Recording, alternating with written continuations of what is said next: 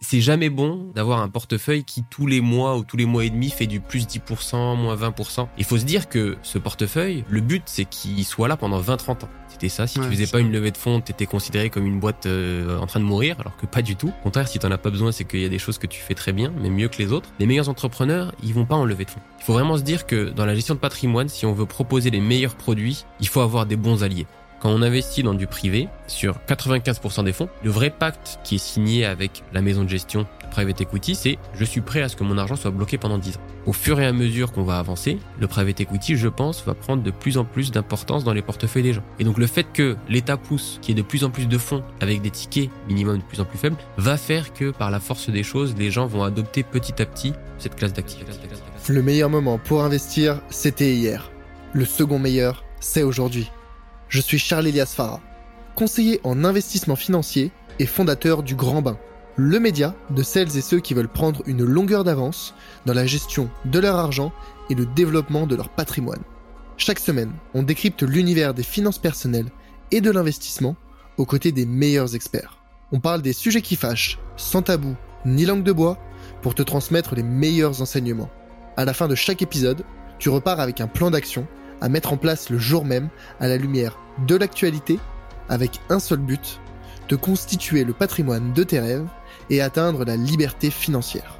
Alors prépare de quoi noter, enfile ton maillot et surtout, attention à la vague.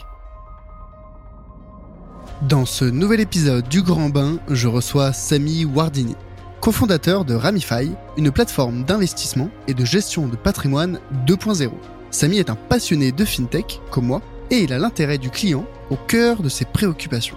À travers Ramify, il a l'ambition de rendre le conseil en investissement et la gestion de patrimoine accessible au plus grand nombre. Dans cet épisode, on a échangé sur sa vision de l'investissement en France, aujourd'hui, et des bonnes pratiques à avoir quand on commence à investir. On a expliqué pourquoi les services de qualité dans les banques traditionnelles sont normalement réservés à des clients fortunés et comment Ramify propose ce même niveau de service à tous ses clients. On a aussi parlé des différentes classes d'actifs, dont le private equity, qui était historiquement réservé à des investisseurs professionnels. On a vu à qui s'adresse le private equity et comment investir dans cette classe d'actifs si particulière. C'est parti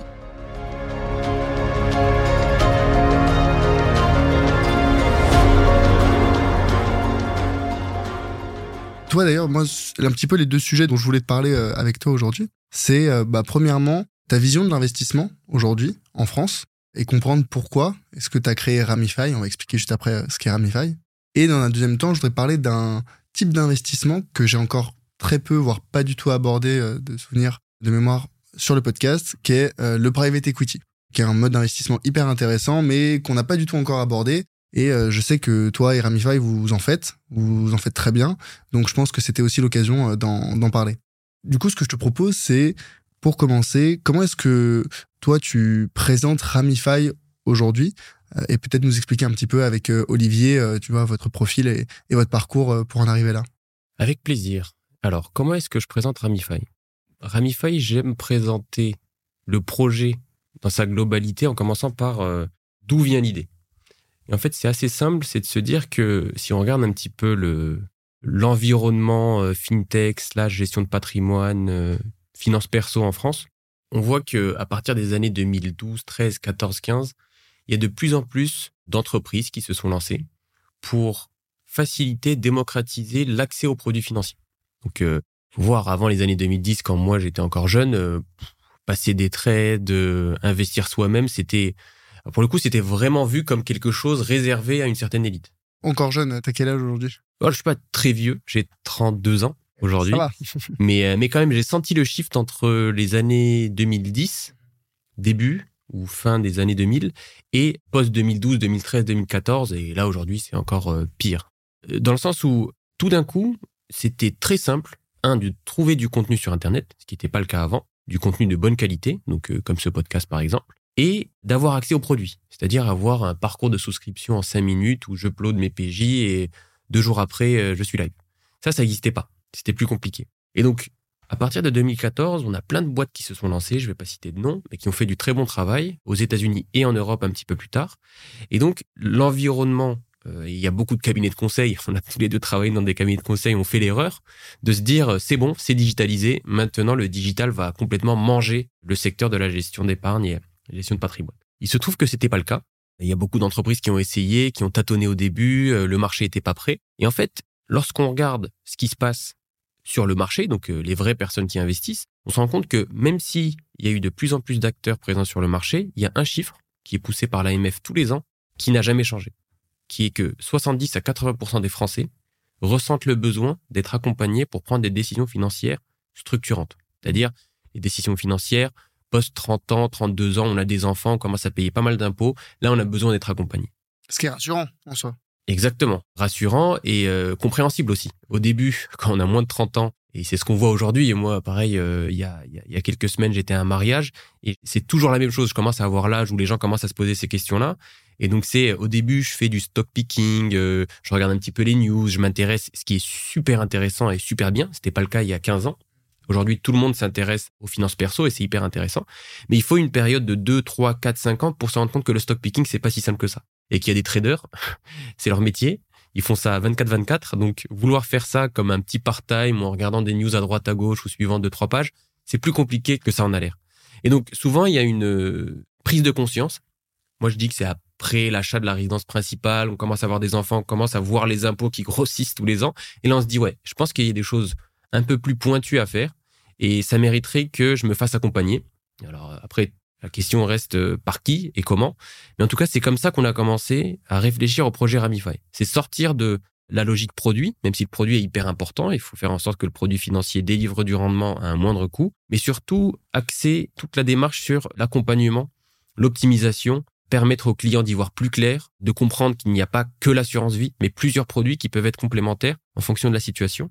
Et c'est comme ça qu'on s'est lancé avec Olivier. C'était fin 2020. On a commencé à mettre en place euh, les premières briques juridiques surtout, parce qu'Olivier qui était aux États-Unis avait décidé de rentrer, et moi qui travaillais donc euh, dans le conseil, j'avais décidé de démissionner pour me lancer dans l'entrepreneuriat. Donc c'est un peu comme ça que le projet a émergé. Ouais. Tu vois, euh, tu disais, ça fait déjà quelques années que ça commence à se démocratiser, en tout cas l'accès à l'investissement. Toute la difficulté, c'est de savoir est-ce que les produits auxquels j'ai accès, ou en tout cas la méthodologie que je veux appliquer, c'est la bonne, ou c'est celle qui est adaptée à mon profil. Et cette tendance, elle impacte, je trouve, des personnes de plus en plus jeunes. Toi, tu le vois il y a quelques années où tu dis c'est surtout à partir de la trentaine, parce que pour tout un tas de raisons, des événements de vie, des enfants, des mariages, des voilà, des situations professionnelles. Mais je le vois aussi euh, encore à moindre échelle un petit peu, mais à mon, à mon âge. Tu vois, moi j'ai 26 ans. Et quand je suis rentré bah, dans le cabinet de conseil, donc euh, il y a deux ans, je me disais, waouh, en fait, euh, je gagne plutôt bien ma vie, ou en tout cas, je dépense pas tout l'argent que je gagne.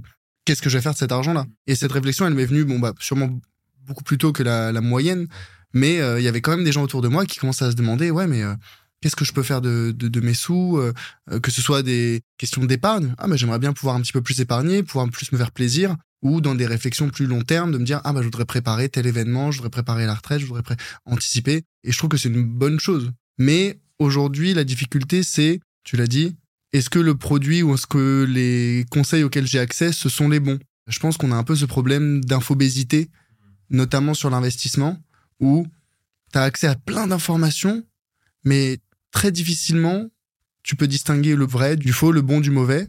Et comment est-ce que dans ce cas-là, Ramify répond à ce besoin de dire non mais il y a plein d'informations, mais nous, nos informations à nous, ou en tout cas celles qu'on vous propose, elles répondent plus précisément, plus pertinemment à votre besoin C'est une super question et je pense qu'il y a deux éléments importants. Le premier, c'est que lorsqu'on rentre en contact avec un potentiel client, quelqu'un intéressé ou qui s'intéresse de près ou de loin à Ramify, on essaye d'être assez clair sur euh, ce qu'on propose. C'est-à-dire que il faut être assez honnête avec soi-même et se dire on n'est pas en train de dire que l'investissement, c'est euh, rocket science, c'est euh, incompréhensible, il faut absolument se faire accompagner. Non.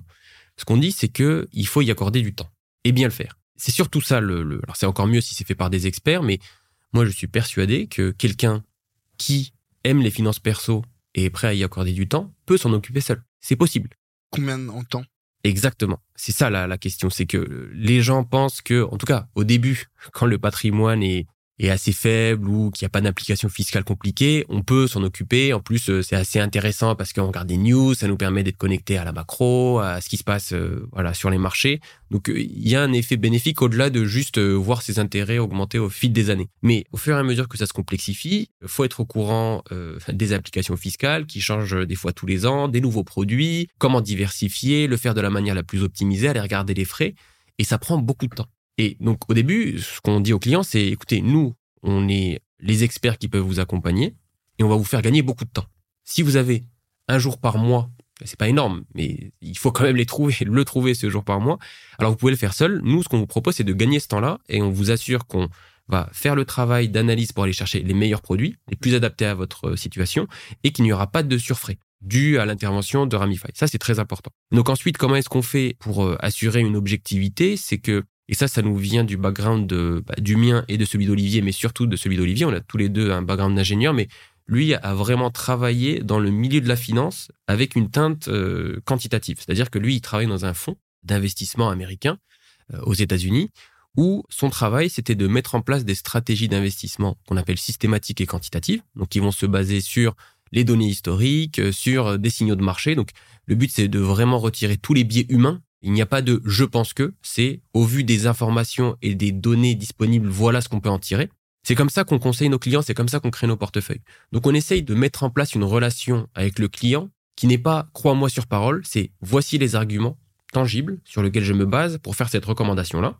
Le client y a accès et peut faire son choix. C'est une posture très différente. On va pas appeler le client en lui disant écoute, moi je pense que ce fonds-là, euh, c'est une pépite, tu vas voir, etc. Non, c'est on a fait cette analyse, on a regardé l'historicité de ce fonds, on considère que par rapport à d'autres fonds, il est plus intéressant au vu de ta situation et on engage la discussion avec le client. Il y a des clients qui n'attendent que ça, c'est-à-dire avoir tout près des arguments pour pouvoir prendre une décision, et c'est ce qu'on fait. Il y en a d'autres, soit connaisseurs, soit qui ont envie, et ça c'est très important, de voir leurs préférences d'investissement sur leur portefeuille.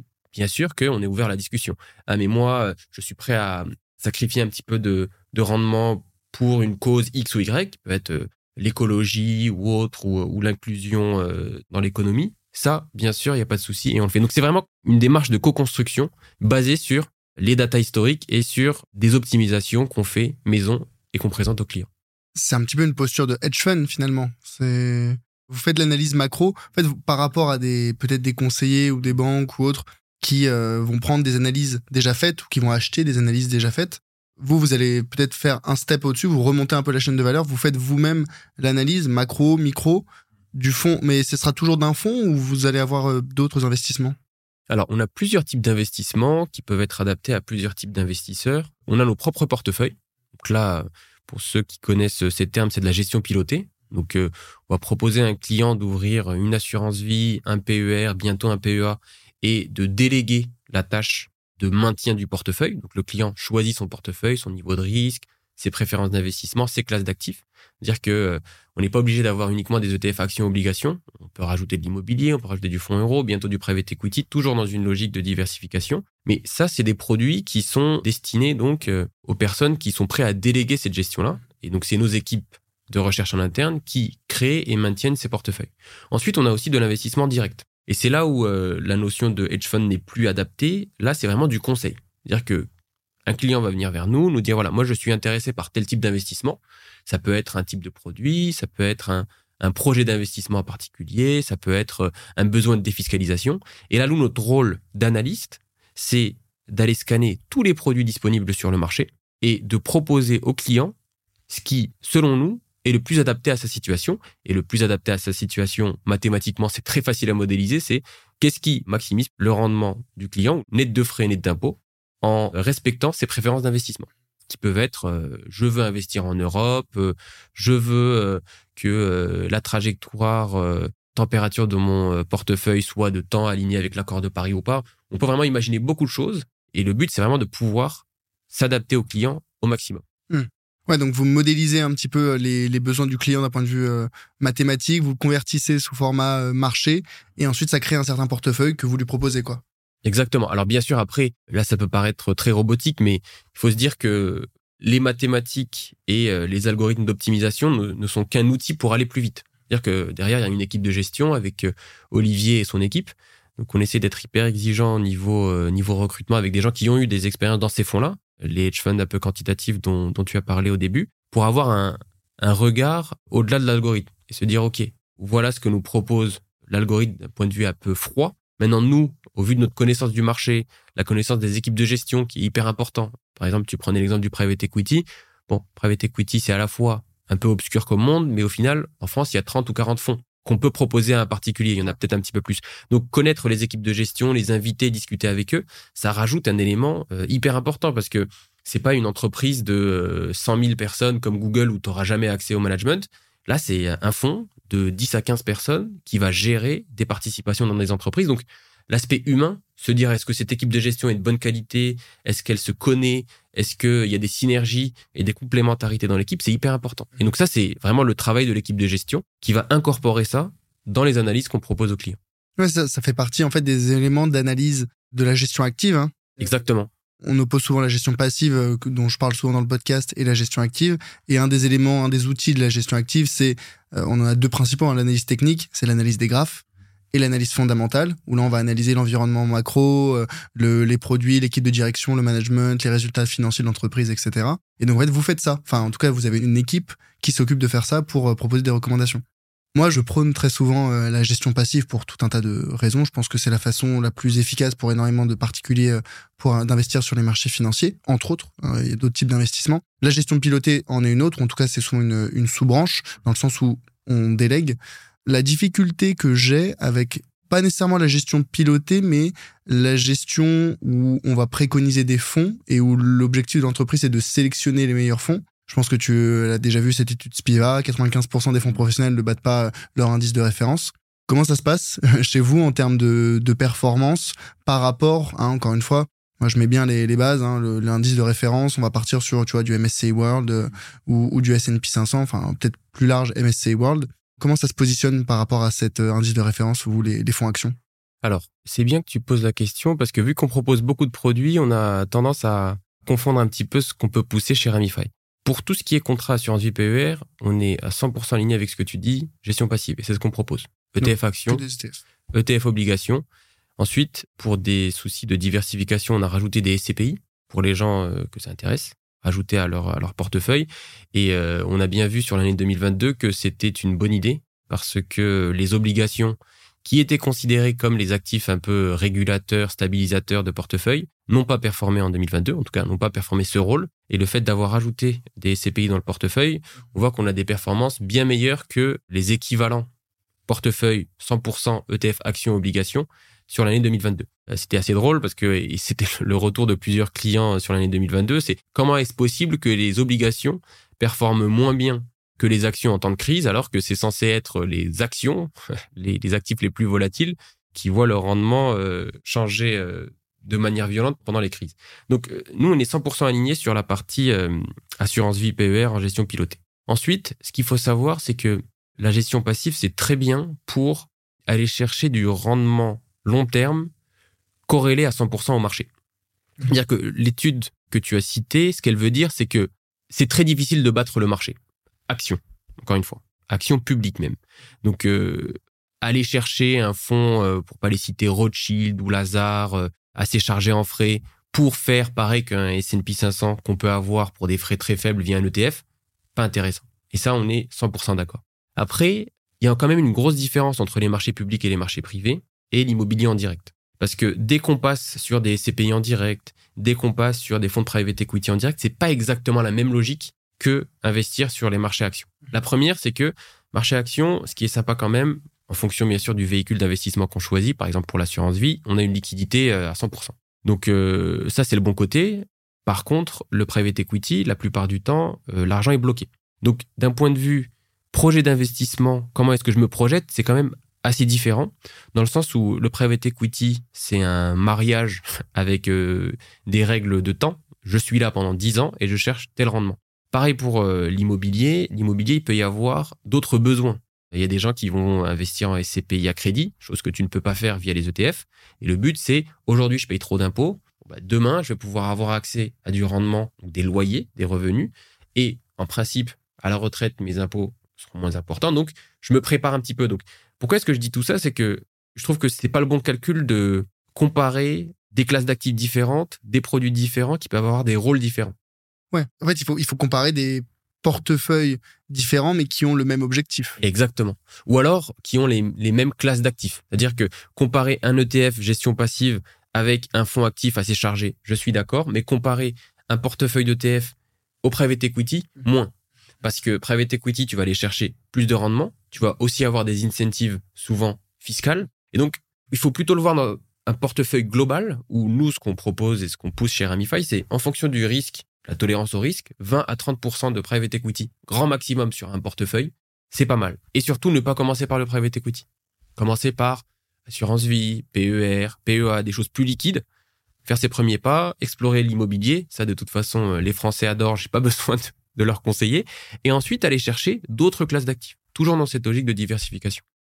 Ouais, donc dans la logique de diversification, pour toi, c'est pas particulièrement pertinent de comparer euh, un portefeuille 100%, euh, bah, allez, on simplifie, un MSCI World. Pour rappel, hein, les ETF, Exchange Traded Funds, c'est des paniers d'actions qui permettent d'investir dans le marché financier avec une seule transaction de façon diversifiée avec des frais faibles. Et l'indice de référence pour comparer le marché action, c'est le MSCI World. Et donc, ça, c'est un peu la référence quand on se dit, bon, bah, moi, j'investis en bourse. Euh, ok, est-ce que tu bats le, enfin, tu ou le fonds dans lequel tu investis bat euh, cet indice de référence euh, ou non? Et c'est vrai que rajouter d'autres classes d'actifs dans une logique de diversification, SCPI, hein, pour investir dans la pierre papier, c'est l'immobilier dématérialisé. Du private equity pour ajouter peut-être plus de rendement, mais un manque de liquidité de l'autre côté c'est un peu les trois éléments, je pense, que sur lesquels on peut évaluer un portefeuille.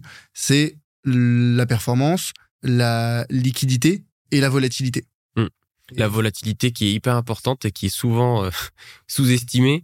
La volatilité, moi, j'aime bien l'appeler euh, la qualité de, tes nuits. C'est ça la volatilité. C'est et c'est pour ça que la diversification est hyper importante parce que c'est le seul moyen à risque donné d'augmenter ta performance. Et donc euh, c'est jamais bon d'avoir un portefeuille qui tous les mois ou tous les mois et demi fait du plus 10%, moins 20% sur 30 ans, parce que c'est ça un peu, euh, en tout cas l'audience que, que tu as, je pense, est jeune et dynamique, et donc euh, on a souvent 20 à 30 ans avant la retraite. Il faut se dire que ce portefeuille, le but, c'est qu'il soit là pendant 20-30 ans, pour vraiment le faire fructifier. Donc il faut aussi réfléchir à sa vie pendant ces 20-30 ans. Si on est 100% euh, Tesla et qu'on se prend des moins 20, plus 20, moins 20, plus 20, au fur et à mesure que le portefeuille grossit, les nuits deviennent de plus en plus difficiles. Donc c'est pour ça que le fait d'aller explorer d'autres choses et de créer quelque chose de vraiment cohérent, ça peut aussi améliorer la qualité de vie au-delà du rendement. Ouais, ouais. ouais j'aime bien ce principe de c'est la qualité de tes nuits ou en tout cas c'est le prix de tes nuits, la volatilité. Mais c'est vrai que c'est ce que je répète tout le temps. Sans volatilité, en tout cas sur les marchés financiers, les marchés actions, sans volatilité, il n'y a pas de performance. Ça, c'est ce qu'on dit. Hein, c'est le, le, couple qui ne divorce jamais. C'est le couple rendement-risque. Et c'est ça, c'est une notion qui est parfois un peu mal comprise, je pense, en investissement, notamment euh, en bourse. C'est faut distinguer risque et volatilité. Il y a le risque de perte en capital qui est lié, par exemple, dans les cas de private equity ou du crowdfunding, où là, euh, bah, tu fais un investissement et t'espères qu'à échéance, au bout de deux ans, trois ans, cinq ans, tu récupères ton argent avec un rendement, mais c'est entre guillemets 1 ou 0. Là où, avec les marchés actions, la volatilité, bah, tu vises, euh, allez, 8%, mais tu vas peut-être finir à plus 12 ou tu vas peut-être finir à moins 2. Ça, c'est un petit peu la, la, difficulté. Exactement. Et comment ça se passe en interne chez Ramify? Est-ce que les personnes qui travaillent dans la fintech sont tous férus d'investissement? Est-ce que chez vous, euh, vous parlez euh, marché financier à la maison ou immobilier ou private equity ou pas trop? C'est une bonne question et la réponse c'est oui et non. Mais la chance qu'on a, c'est que même les gens qui, à la base, n'étaient pas forcément intéressés, le sont maintenant. Et ça, je pense que c'est dû à, plusieurs choses. Bah, la première, c'est que bah, les, fondateurs euh, adorent ça. Ça, ça aide aussi. Donc souvent, on discute de ça, etc., etc. On a aussi, surtout au niveau de l'équipe dev et, et, produit, pas mal de jeunes qui, naturellement, pendant la période du Covid, comme c'était le cas de, de, tout le monde, ont été un peu absorbés dans cette spirale de. Et c'était bien d'avoir ces discussions-là parce que ça nous permet de, je parle encore une fois comme un vieux, mais d'avoir une interaction avec euh, une autre génération et de comprendre un petit peu le, le rapport à l'investissement. Tu parles des jeunes dans le sens euh, où les, les gens chez Ramify sont plus jeunes, euh, encore plus jeunes que toi? En tout cas, sur la partie développement produit et technique, donc tout ce qui est produit, développement logiciel, ils sont plus de ton âge. Ok. Donc 25-26 ans. Et donc c'était c'était assez intéressant de confronter les idées que peuvent avoir des néophytes euh, dans l'investissement à ce que peut bah, Olivier qui a beaucoup d'expérience, qui a géré plusieurs milliards, peut connaître de ce monde-là. Et ça nous a permis aussi d'adapter nos messages. Un petit peu ce que je te disais au début, en interne et en externe. Mmh. Le fait de Mmh. savoir comment réfléchit une personne de 25 ans qui débute dans l'investissement, bah, ça te permet d'adapter ton discours. Parce que euh, ce que déteste la nouvelle génération, c'est euh, d'arriver un peu comme euh, le tonton qui sait tout et dire non, non, mais vous faites n'importe quoi. Non, faut plutôt accueillir avec du contenu, faire le bridge entre ce que pensent les gens et, et ce que nous, on considère comme euh, la, la bonne façon d'investir. Et donc ça, c'est pour euh, l'équipe technique. Et ensuite, on a l'équipe de recherche qui adore ça. Ouais, C'est-à-dire bon, eux, que c'est des passionnés, quoi. Bah, notre directeur de recherche, Ayman, euh, je- je- j'en profite pour le saluer, il, il, il adore ça. Dire que je suis sûr que s'il n'avait pas fini Quant, euh, c'est comme ça qu'on les appelle, il aurait été prof de finance. C'est quelqu'un qui va être au courant de tout, qui va en plus, vu qu'il a cet aspect euh, prof, il va prendre le temps d'expliquer, de lui-même de faire des présentations à tout le monde. Donc ça crée une énergie où on est au courant de ce qui se passe à la fois sur les marchés, les nouveaux fonds qui sortent, on les invite, on crée des relations avec eux. Et ça, je pense que c'est un vrai plus parce que le fait de pouvoir directement dire à un client j'ai discuté avec le gérant, voilà sa réponse. Ou alors même des fois, parce que encore une fois, si, tu crées une relation de proximité avec les gérants de fonds, bah, ça nous est arrivé pour des clients qui veulent faire des gros investissements de dire attendez, on va aller poser la question au gérant et on revient vers vous. Donc il y a un accès direct au gérant. Là, je parle plutôt du private equity ou de la SCPI. Des fois, il y a des questions légitimes sur des nouveaux fonds, donc euh, on n'a pas toutes les réponses. Et en toute humilité, on dit écoutez, c'est une très bonne question, c'est pertinent. On va entrer en, en contact avec le fonds. On a même des fois mis en relation le fonds avec l'investisseur.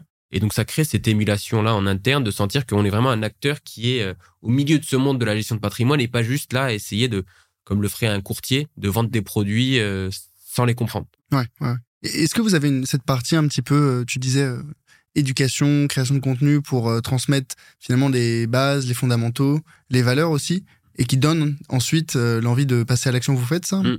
Carrément, on, on- on le fait beaucoup. Donc, on le fait via Ramify Academy.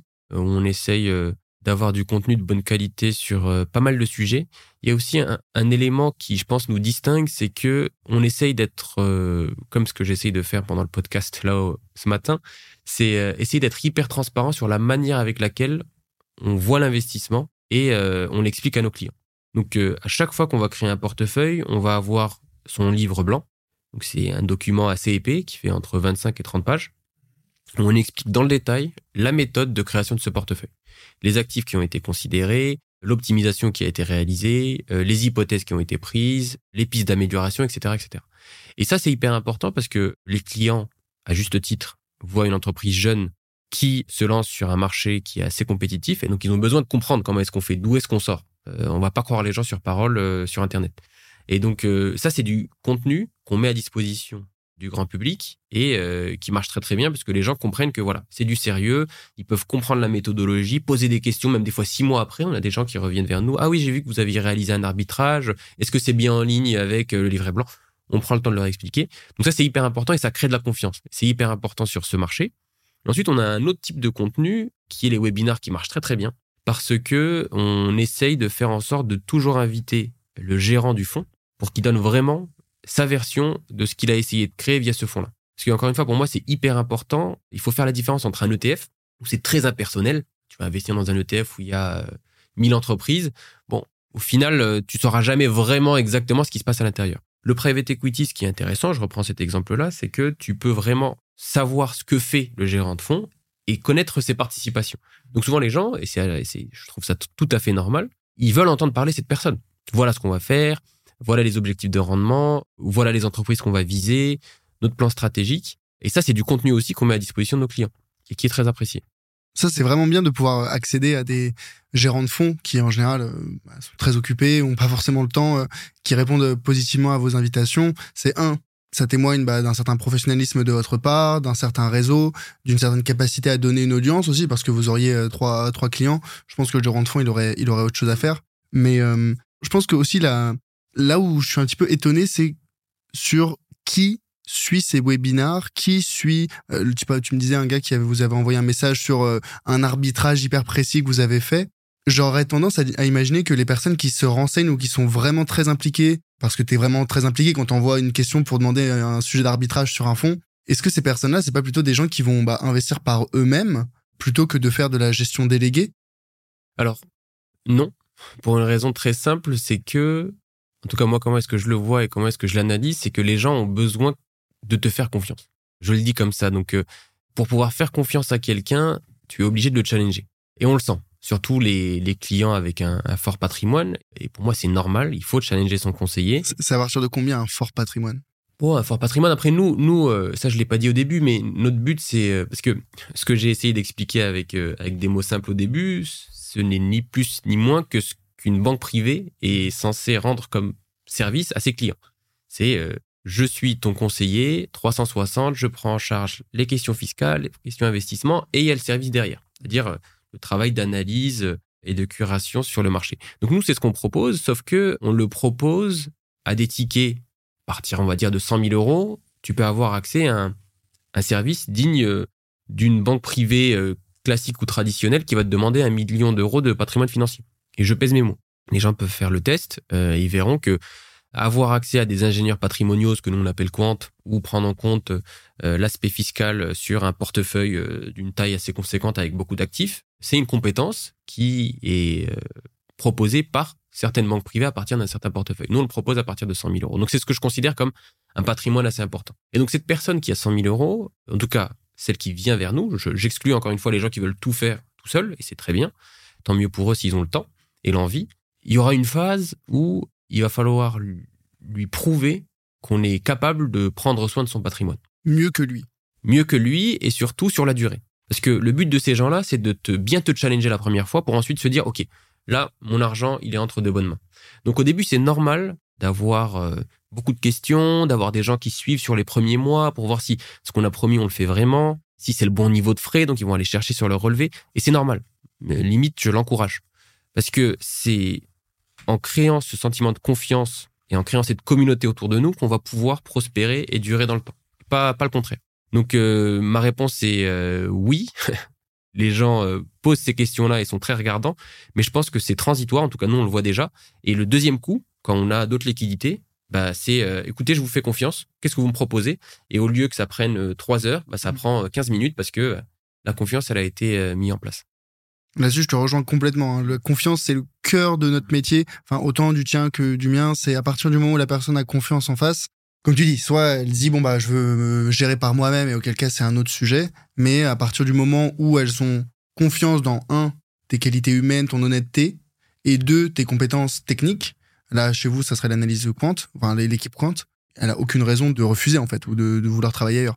Un point qui m'a fait tilter, c'est, tu me dis, oui, euh, nous, c'est accessible, tout cette ingénierie patrimoniale, euh, à partir d'un portefeuille en général à peu près 100 000 euros. Chez les banques traditionnelles, c'est un million. Pourquoi cette différence? Comment est-ce que vous faites pour euh, avoir accès au même, entre guillemets, même service pour 10 fois moins? Bah, C'est une, encore une fois, une très bonne question et je vais te donner une, une très bonne réponse.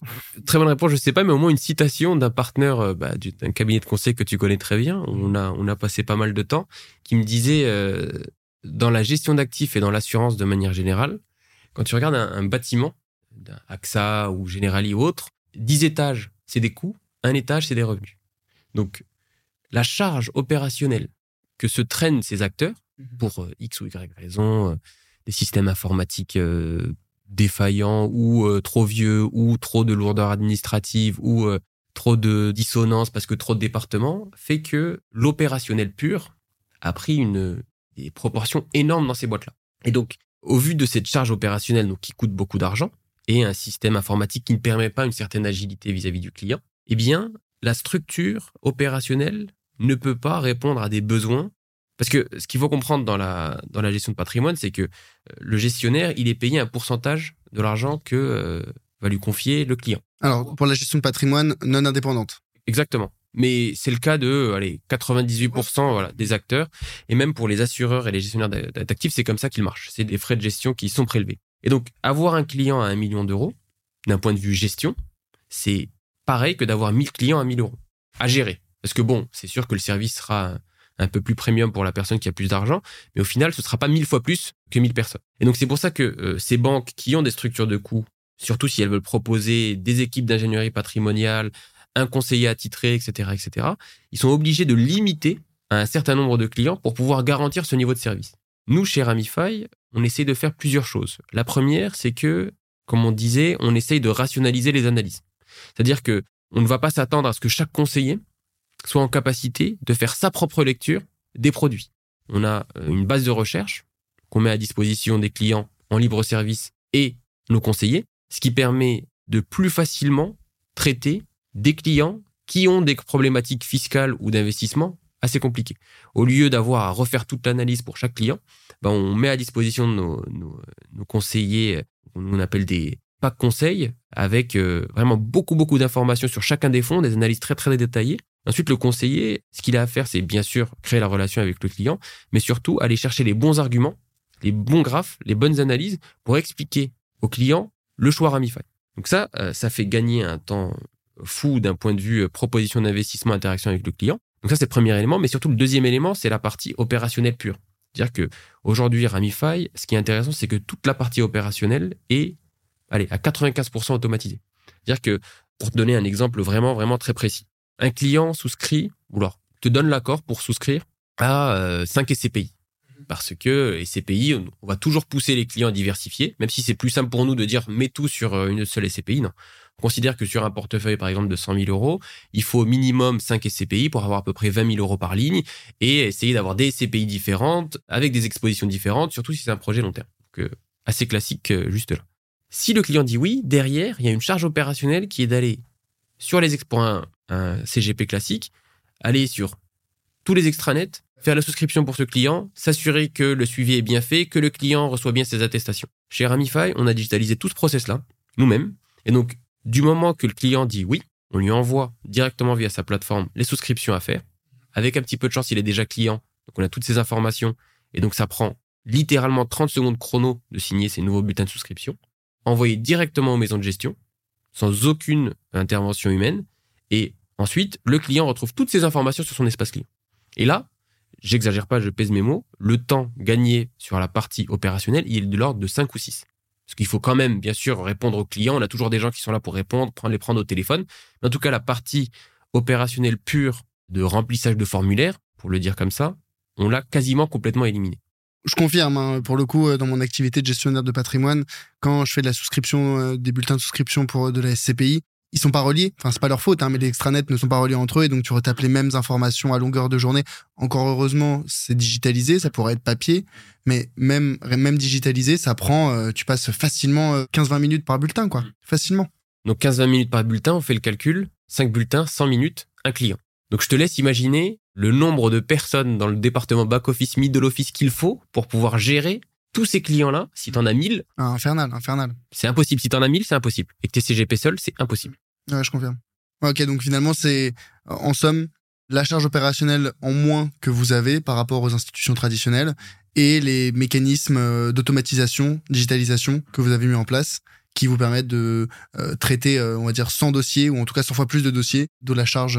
Et surtout la qualité des analyses j'essaye euh, de ne pas trop mettre en avant l'équipe de recherche qui est de nature très discrète, mais il faut vraiment se dire que c'est des gens qui ont travaillé dans des fonds qui ne sont absolument pas accessibles à des clients euh, particuliers, jamais, qui ne les acceptent pas. C'est euh, des fonds de plusieurs milliards qui investissent pour le compte de family office, de fonds de pension. Et donc c'est les mêmes techniques qu'on applique.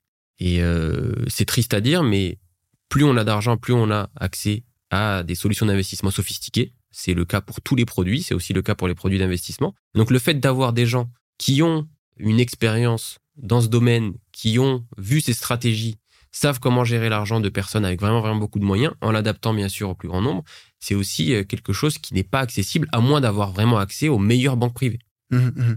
Et donc concrètement, euh, vos portefeuilles, aujourd'hui, tu considères que, en tout cas pour un objectif très long terme, là où finalement de la gestion passive, c'est un peu son terreau fertile et son meilleur environnement, est-ce que vous, vous avez des portefeuilles qui euh, aujourd'hui surperforment euh, tu vois, un simple MSCI World pour de la gestion long terme, encore une fois?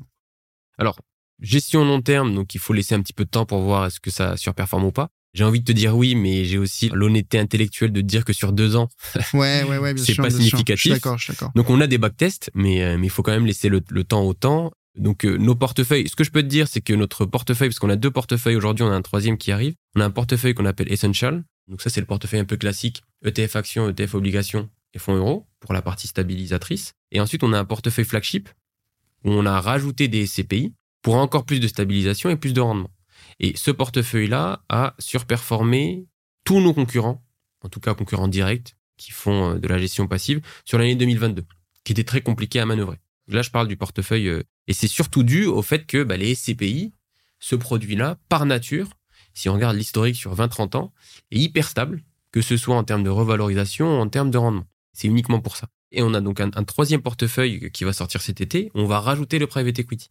Donc là, dans une assurance vie en gestion pilotée, tu vas pouvoir avoir actions, obligations, fonds euros, immobilier, private equity. Donc pour quelqu'un qui ne veut pas aller euh, se compliquer la vie en faisant euh, de la SCPI en nue propriété ou du private equity en direct, une assurance vie aussi diversifiée, ça peut vraiment constituer une euh, stratégie d'investissement long terme en soi, sans rien à côté.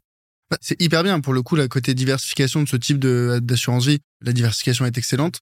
Mais tu l'avais précisé au début, hein, les classes d'actifs style le private equity, c'est pour des portefeuilles qui sont déjà, on va dire, mm. assez développés, assez conséquents. Du coup, si j'ai bien compris, ce type d'assurance vie, ou en tout cas ce portefeuille, vous le proposeriez pas à quelqu'un qui vous dit je veux ouvrir une assurance vie et mettre 1000 euros dedans Non, impossible. De toute façon, l'AMF est là, elle fait bien son travail, les assureurs aussi, et donc il y a des minimums d'investissement par classe d'actifs, surtout pour le private equity. Et donc pour le private equity, euh, ce sera jamais plus de 20% euh, du portefeuille, et on poussera vraiment les gens à euh, n'en mettre que s'ils sont prêts à mettre 10 000 euros sur du private equity. De toute façon, la régulation est telle sur le private equity que la plupart des fonds, en tout cas des fonds intéressants, sont réservés à une, ce qu'on appelle une clientèle euh, assimilée professionnelle. C'est-à-dire qu'il y a déjà investi, qu'il y a déjà un portefeuille assez conséquent, qui ne débute pas dans le private equity. Donc, de ce point de vue-là, il y a pas mal de garde-fous. C'est bien fait. Est-ce que c'est vraiment checké, ça? Vous avez eu des contrôles de l'AMF là-dessus, de l'ORIAS peut-être? C'est même pas question d'être checké ou pas. C'est qu'il faut se dire que tout le monde a peur de l'AMF, à juste titre. C'est un peu le, aussi le, le but d'un organisme de régulation. Et donc, il y a un double check, il y a un check de notre côté.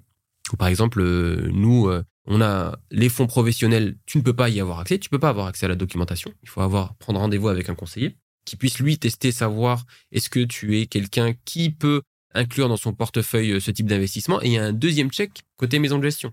Donc même si nous on se dit ok, on a discuté avec la personne, on pense qu'elle est apte, la maison de gestion peut nous dire écoutez, on a durci nos critères ou alors il y a un petit risque, on ne fait pas.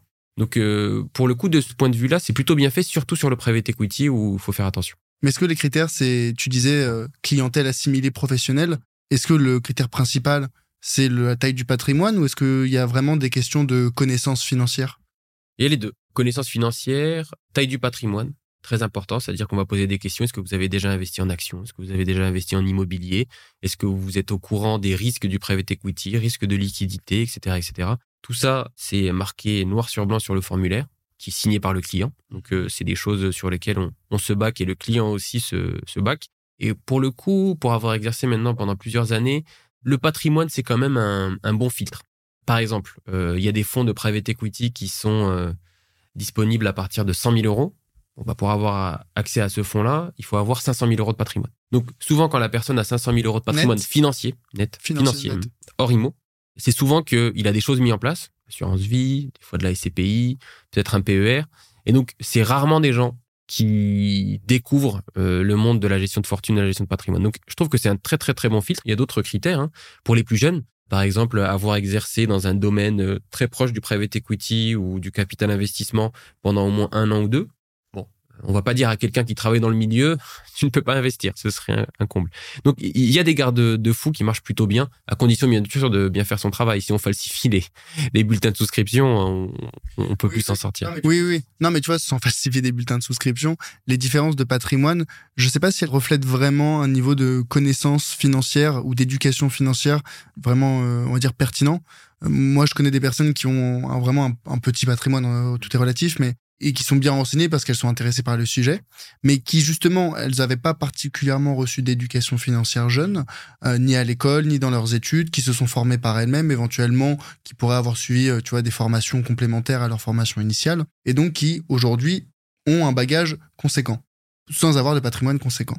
Inversement, et c'est un petit peu le, danger, je trouve, c'est que si jamais on détient son patrimoine, je sais pas, euh, héritage, ou bien euh, tu vois des on a vendu une entreprise en mode on était un bon businessman mais on a on n'est pas forcément un très bon gestionnaire de ses finances personnelles et ça arrive. On se retrouve avec une fortune ou en tout cas un patrimoine conséquent mais on n'a pas les connaissances et l'éducation financière pour. Dans ces moments-là, est-ce que toi, tu observes ça? Est-ce que tu trouves que les personnes avec un patrimoine conséquent, elles ont naturellement une meilleure éducation financière ou pas? Alors, pas dans ce sens-là. Et de toute façon, euh, la personne ou les exemples que tu viens de citer, il y a très très peu de chances qu'elles soient en capacité d'investir en private equity, c'est-à-dire qu'elles vont pas passer le test d'adéquation. Quelqu'un qui a 500 000 euros en cash non investi, on considère que c'est un investisseur non assimilé professionnel. Il a jamais investi. Il vient de revendre, comme tu dis, un héritage. Euh, c'est de l'argent en cash ou en fonds euros. Il hérite une assurance vie. On considère qu'il a jamais investi en actions, jamais en IMO, jamais de montage compliqué.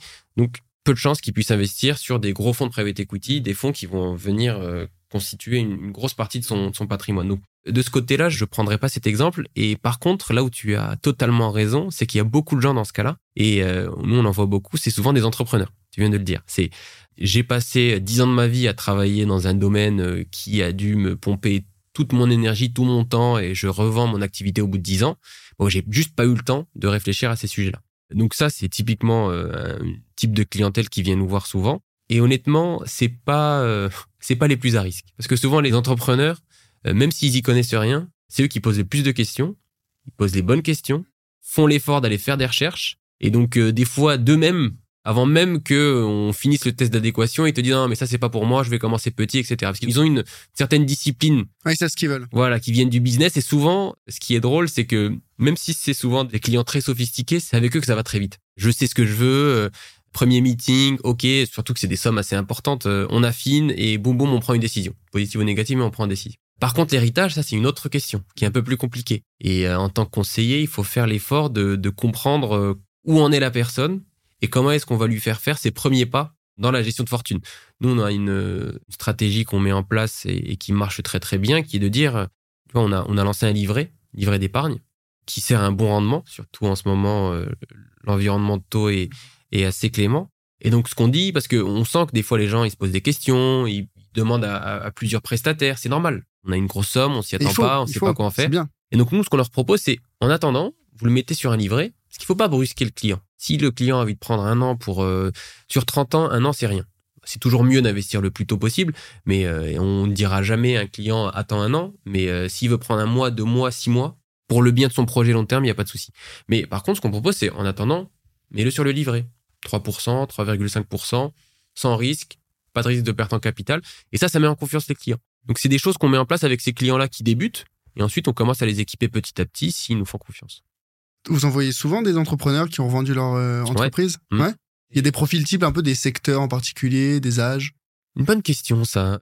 Il y a des gens qui revendent euh, des agences. Il y en a pas mal. Des agences quoi euh, Marketing digital? Marketing, recrutement, des agences type ouais marketing, digital marketing, ça marche plutôt bien. Ouais, au conseil. Peut-être, je sais pas. Ouais, voilà, ce genre de choses, digital marketing. On a aussi des entrepreneurs qui euh, font des levées de fonds ou euh, qui revendent une partie de leur capital et qui ont besoin de le placer. Parce que aussi, il y a des produits spécifiques qui te permettent d'éviter une certaine imposition de la reporter si tu investis dans certains fonds. Ouais. Alors là, là ça me fait penser, euh, ça c'est une question qui me brûlait la langue, mais j'y pensais depuis des mois même. Ce sujet des entrepreneurs qui font des levées de fonds, faut avoir en tête, hein, quand on fait une levée de fonds, c'est on lève du capital, mais c'est pour réinjecter dans la société, c'est pas pour mettre dans sa poche. Est-ce que les entrepreneurs s'enrichissent vraiment avec euh, ces éventuelles levées de fonds ou en fait la proportion d'entrepreneurs qui font des levées de fonds et qui derrière arrivent vraiment à faire un cash out, elle est extrêmement faible? En fait, ça dépend de beaucoup de choses. En fait, il faut se dire que un entrepreneur, quand il lance son activité, bon, il est souvent déterminé. Euh, s'il a la chance d'avoir trouvé des investisseurs, il se lance pendant 2-3 ans. Et c'est très prenant comme activité, tu dois le, le, sentir aussi. C'est pas pareil qu'un un job euh, qu'on a. Et, salarié. Voilà. Ça a des bons côtés aussi d'être salarié, hein, je, je critique pas du tout, mais c'est juste des, des, décisions différentes et, des décisions qu'il faut assumer en termes de temps, en termes d'énergie déployée, etc., etc. Ensuite, l'entrepreneur, ce qu'il faut savoir, c'est que le plus souvent au début, les premières levées de fonds, il touche rien. Ce qui paraît logique, il n'a rien accompli. Que tu fais une seed, par exemple, c'est-à-dire que tu vas lever euh, entre 500 000 et 3 millions, on va dire, euh, pour être assez large. En principe, tu as des débuts de signes de marché, soit quelques clients, soit des marques d'intérêt fortes, des partenariats, et tu vas avoir des investisseurs pour leur dire voilà, j'ai besoin de tant de capital pour arriver à euh, ce milestone. Aussi simple que ça. Donc au début, tu es payé un salaire qui est souvent un salaire plus faible que celui que tu pourrais avoir en étant salarié, la plupart des cas, mais ça fait partie du jeu. Voilà. on n'a rien prouvé, donc il faut travailler. Donc ça, c'est l'étape de seed. C'est juste l'étape de l'idée pour l'entrepreneur. Ça dépend. Encore une fois, ça dépend beaucoup. Il y a des gens qui ont déjà un produit, il y a des gens qui ont juste une idée. Il y a des génies qui arrivent à lever 10 millions sur des slides. Ça, c'est la légende urbaine. Il y en a pas beaucoup, honnêtement. Et souvent, c'est des gens qui sont soit très bons, soit qui ont déjà prouvé qu'ils étaient en capacité de le faire. Donc, si Steve Jobs vient, il est plus là, mais et demande 10 millions, on va lui donner, on va pas lui poser trop de questions. selon ton historique. C'est ça exactement. Mais la, règle d'or, c'est que euh, on ne sort pas d'argent à ce, à ce moment-là. Même les plus gros entrepreneurs n'oseraient pas le faire. Souvent, ils ont déjà assez d'argent, les plus gros. Et en plus, c'est un très mauvais signal que tu envoies à tes investisseurs. C'est quoi? C'est je me sers sur euh, sur rien. Ça veut dire que tu veux pas réinvestir en... et tu dis bon, vaut mieux sortir l'argent maintenant avant que ça se casse. Euh, et de toute façon, aucun investisseur ne, ne l'accepterait. Par contre, ensuite, il y a d'autres levées et il faut se dire que un, entrepreneur, en principe, il n'a pas de bonus, il n'a pas de revalorisation salariale euh, très importante, sauf si euh, voilà les résultats sont extraordinaires et il n'y a pas de raison de, de, le caper. Mais les investisseurs, ils comprennent aussi que euh, moins l'entrepreneur a de revenus, en tout cas récurrents, plus il se dit que ma réussite est liée aux parts que je détiens. il faut les revaloriser, donc travailler pour l'entreprise. Mais donc, à chaque levée, en fonction des performances, il y a une discussion qui s'opère entre les investisseurs et les entrepreneurs. Pour prendre deux exemples, si on arrive en série A, donc deuxième stade, que euh, ça se passe pas très bien, que on n'a pas délivré ce qu'on a promis. On n'est pas sur du market fit. Voilà, on n'est pas sur du market fit, on a du mal à trouver des investisseurs, euh, on fait les choses à la dernière minute. Je peux te dire que l'entrepreneur, il va pas sortir grand chose. Mhm. Son, son but premier, c'est la survie de son entreprise. C'est pas d'aller parce que s'il y a plus d'entreprise, c'est zéro. Tant qu'elle existe, bah il y a il y a des parts de capital. Donc dans ces cas-là, les entrepreneurs, ils touchent rien. Par contre, si, et c'est ce que je souhaite à tout entrepreneur, on arrive à trouver une entreprise qui répond à un besoin, qui arrive à euh, combler ses clients, qui euh, crée du revenu, qui euh, crée des emplois, une équipe qui performe bien, bon, la discussion avec les investisseurs, elle est d'une autre nature. C'est voilà, on a fait du bon travail. Moi, je considère que cet actif-là, il est valorisé et valorisable c'est pas quelque chose de chez qui qui peut casser d'un jour à l'autre. Et donc moi je considère qu'il faut que je me dérisque un petit peu parce que euh, voilà, j'ai moi aussi euh, quand tu es entrepreneur et peut-être que tu le sais, c'est très difficile d'avoir un, un, prêt pour acheter un appartement. Donc c'est un petit peu ça la discussion qui s'opère. C'est euh, bon bah je veux bien vendre tant de parts parce que c'est pas de l'argent qui tombe du ciel, hein, c'est on, on, vend on vend des parts à condition que les investisseurs soient d'accord et c'est souvent une récompense pour le travail accompli. C'est pas un fait, c'est pas on arrive et c'est des règles. C'est pas un dû. Exactement. Et donc Bien sûr, plus les levées augmentent et plus cette part euh, sortie euh, augmente aussi. Donc en 2021, c'était assez impressionnant. Je ne sais absolument pas combien ont touché euh, les gros entrepreneurs qui ont fait des méga levées. Je n'en ai aucune idée. Ça, je ne sais pas, je pourrais pas te dire. Ils ont sûrement sorti une, petite partie et ça me paraît juste, mais je ne sais absolument pas dans quelle proportion. Mais en tout cas, c'est comme ça que ça marche. Cette logique de sortir un petit peu d'argent. Mais pour la plupart des entrepreneurs, parce que encore une fois, 75% des startups euh, se cassent la gueule au bout d'un an ou deux ans, j'ai plus la, stat en tête, mais la plupart des entrepreneurs, ils touchent vraiment de l'argent quand ils revendent. Et souvent, c'est au bout de 7 ans, 8 ans, 9 ans, des fois plus de 10 ans. Il faut pas croire que tous les entrepreneurs, à chaque levée... Euh, ça va être plein les poches. Quoi. Pas du tout. ouais, ça, c'était un petit peu... Tu vois, c'est aussi cette image de l'entrepreneur, il fait la levée de fonds, merci, au revoir, ciao, j'ai 26 ans, euh, j'ai revendu 5 millions, et après je vais faire je sais pas quoi on l'a dit, hein, ce qui va compter pour les investisseurs, c'est est-ce que l'actif dans lequel on investit, il est pérenne? Est-ce qu'il va créer, générer du cash sur le long terme? Est-ce que ça va être rentable? Est-ce qu'il y a le market fit? Est-ce qu'on va vendre? Est-ce qu'on a des clients, etc. Cette dimension-là, cette euh, vérification de pertinence du projet, je trouve qu'elle peut se faire, ça dépend bien évidemment du projet, relativement tôt, très très tôt. Et le problème de beaucoup de startups, ou en tout cas la gêne un petit peu que j'ai vis-à-vis du monde de la startup, c'est que tu peux monter une boîte très belle sur le papier. Il y a vraiment tous les actifs qu'il faut, les ressources humaines. Tu as des types brillants chez toi. Tu as toutes les ressources qu'il faut. Mais tu vas pas être rentable. En tout cas, tu vas peut-être même pas faire de cash pendant euh, un an, deux ans, trois ans, cinq ans. Euh. c'est quoi Airbnb, ils ont été rentables au bout de combien de temps? Plus de dix ans, je crois. Je me dis, mais euh, pourquoi ce fonctionnement? Pourquoi est-ce que on fait pas d'abord On fait un petit projet hein, ou un service. On commence à le vendre à petite échelle, on voit si ça prend oui, non, et derrière on fait des levées de fonds. Moi, je suis pas hyper à l'aise avec ce sujet des seeds, des levées de fonds en, seed où, euh, comme tu dis, on lève 10 millions sur, sur 3 slides, quoi. Je sais pas ce que t'en penses. Hello, c'est Charlie. Je me permets de faire une petite pause de quelques secondes pour te demander, si tu apprécies l'épisode, de penser à le noter 5 étoiles sur ta plateforme d'écoute. Ça m'aide énormément pour faire grandir le podcast et je t'en serai éternellement reconnaissant. Allez, on reprend l'épisode. Non, je suis assez d'accord. Après, l'exemple d'Airbnb, il est différent. Ils n'ont pas levé 10 millions sur des slides. Ouais. Airbnb, ils ont commencé, euh, je sais pas si tu as regardé le podcast de Brian Chesky, le fondateur, ils ont commencé euh, vraiment, vraiment à l'arrache. Mais vraiment, vraiment à l'arrache. Après, je comprends la logique de dire euh, pourquoi il y, a, quelques élus qui absorbent tout le cash et qu'on force un peu à devenir euh, les numéros un. Bah, c'est toute la logique du domaine du venture capital. Mmh. C'est-à-dire que on est prêt à concentrer les capitaux sur quelques entreprises qui vont être leaders, parce qu'au bout d'un moment, tu sais qu'elles vont devenir leaders, parce que les, les rendements futurs sont euh, démentiels par rapport au capital déployé. En tout cas, c'est ce que le, le, VC veut faire. Donc, un Airbnb, tu sais que pendant 10 ans, ce sera pas rentable, mais si au bout de 10 ans, ça devient le leader mondial, ce qui est le cas de euh, la location, vacances, euh, peer-to-peer, en gros, tes rendements, tu vas les multiplier par 1000. Et les premiers investisseurs dans Airbnb, eux, ça les arrange que ce soit pas rentable pendant longtemps.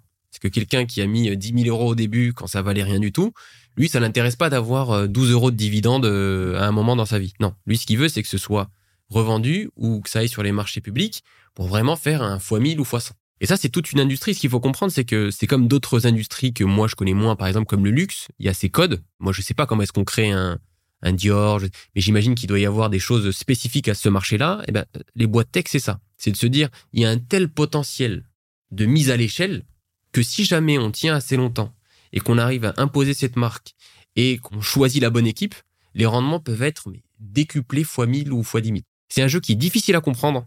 Et je peux le comprendre parce que c'est un peu le casino, c'est euh, je choisis 5 boîtes. Mais encore une fois, si on en fait une lecture froide sur les 20-30 dernières années, les meilleurs fonds donc de VC, qui investissent dans ces boîtes-là, ils ont fait des très beaux rendements. Donc, euh, on a beau dire, ouais, mais il y a des boîtes qui coulent, etc. Mais au final, eux, leur activité, leur équation économique, elle marche. Elle marche très, très bien. En fait, je pense que ce qu'il faut comprendre, que ce soit dans le VC ou même euh, enfin dans le private equity ou dans le crowdfunding, c'est que c'est plus dans l'environnement startup ou VC, je dirais, où tu vas faire 100 paris. L'idée, c'est pas d'avoir raison sur 99 ou 51 ou peu importe. L'idée, c'est que faut avoir raison sur un, mais ce 1 là, il fait x 10 000. Tu peux perdre les 99 autres. T'as misé 1 euro partout. S'il t'a fait moins 99, mais il y en a un, il a fait x 1000, bah, t'as plus que rentabilisé ton investissement. Et en plus, il y a, parce que pendant le Covid, surtout l'année 2021, on voyait des levées de fonds euh, tous les matins sur LinkedIn. C'était ça. Si tu faisais pas une levée de fonds, t'étais considéré comme une boîte euh, en train de mourir, alors que pas du tout. Au contraire, si t'en as pas besoin, c'est qu'il y a des choses que tu fais très bien, mais mieux que les autres. Mais surtout, ce qui s'est passé en 2021, c'est que le, le venture capital en Europe et même aux États-Unis est devenu euh, hyper tendance. C'est-à-dire que tout le monde créait son fonds. On avait l'impression que tu avais des petits jeunes qui euh, créaient leur fonds, qui montaient leur fonds, qui levaient 100 millions, qui allaient déployer sur des boîtes.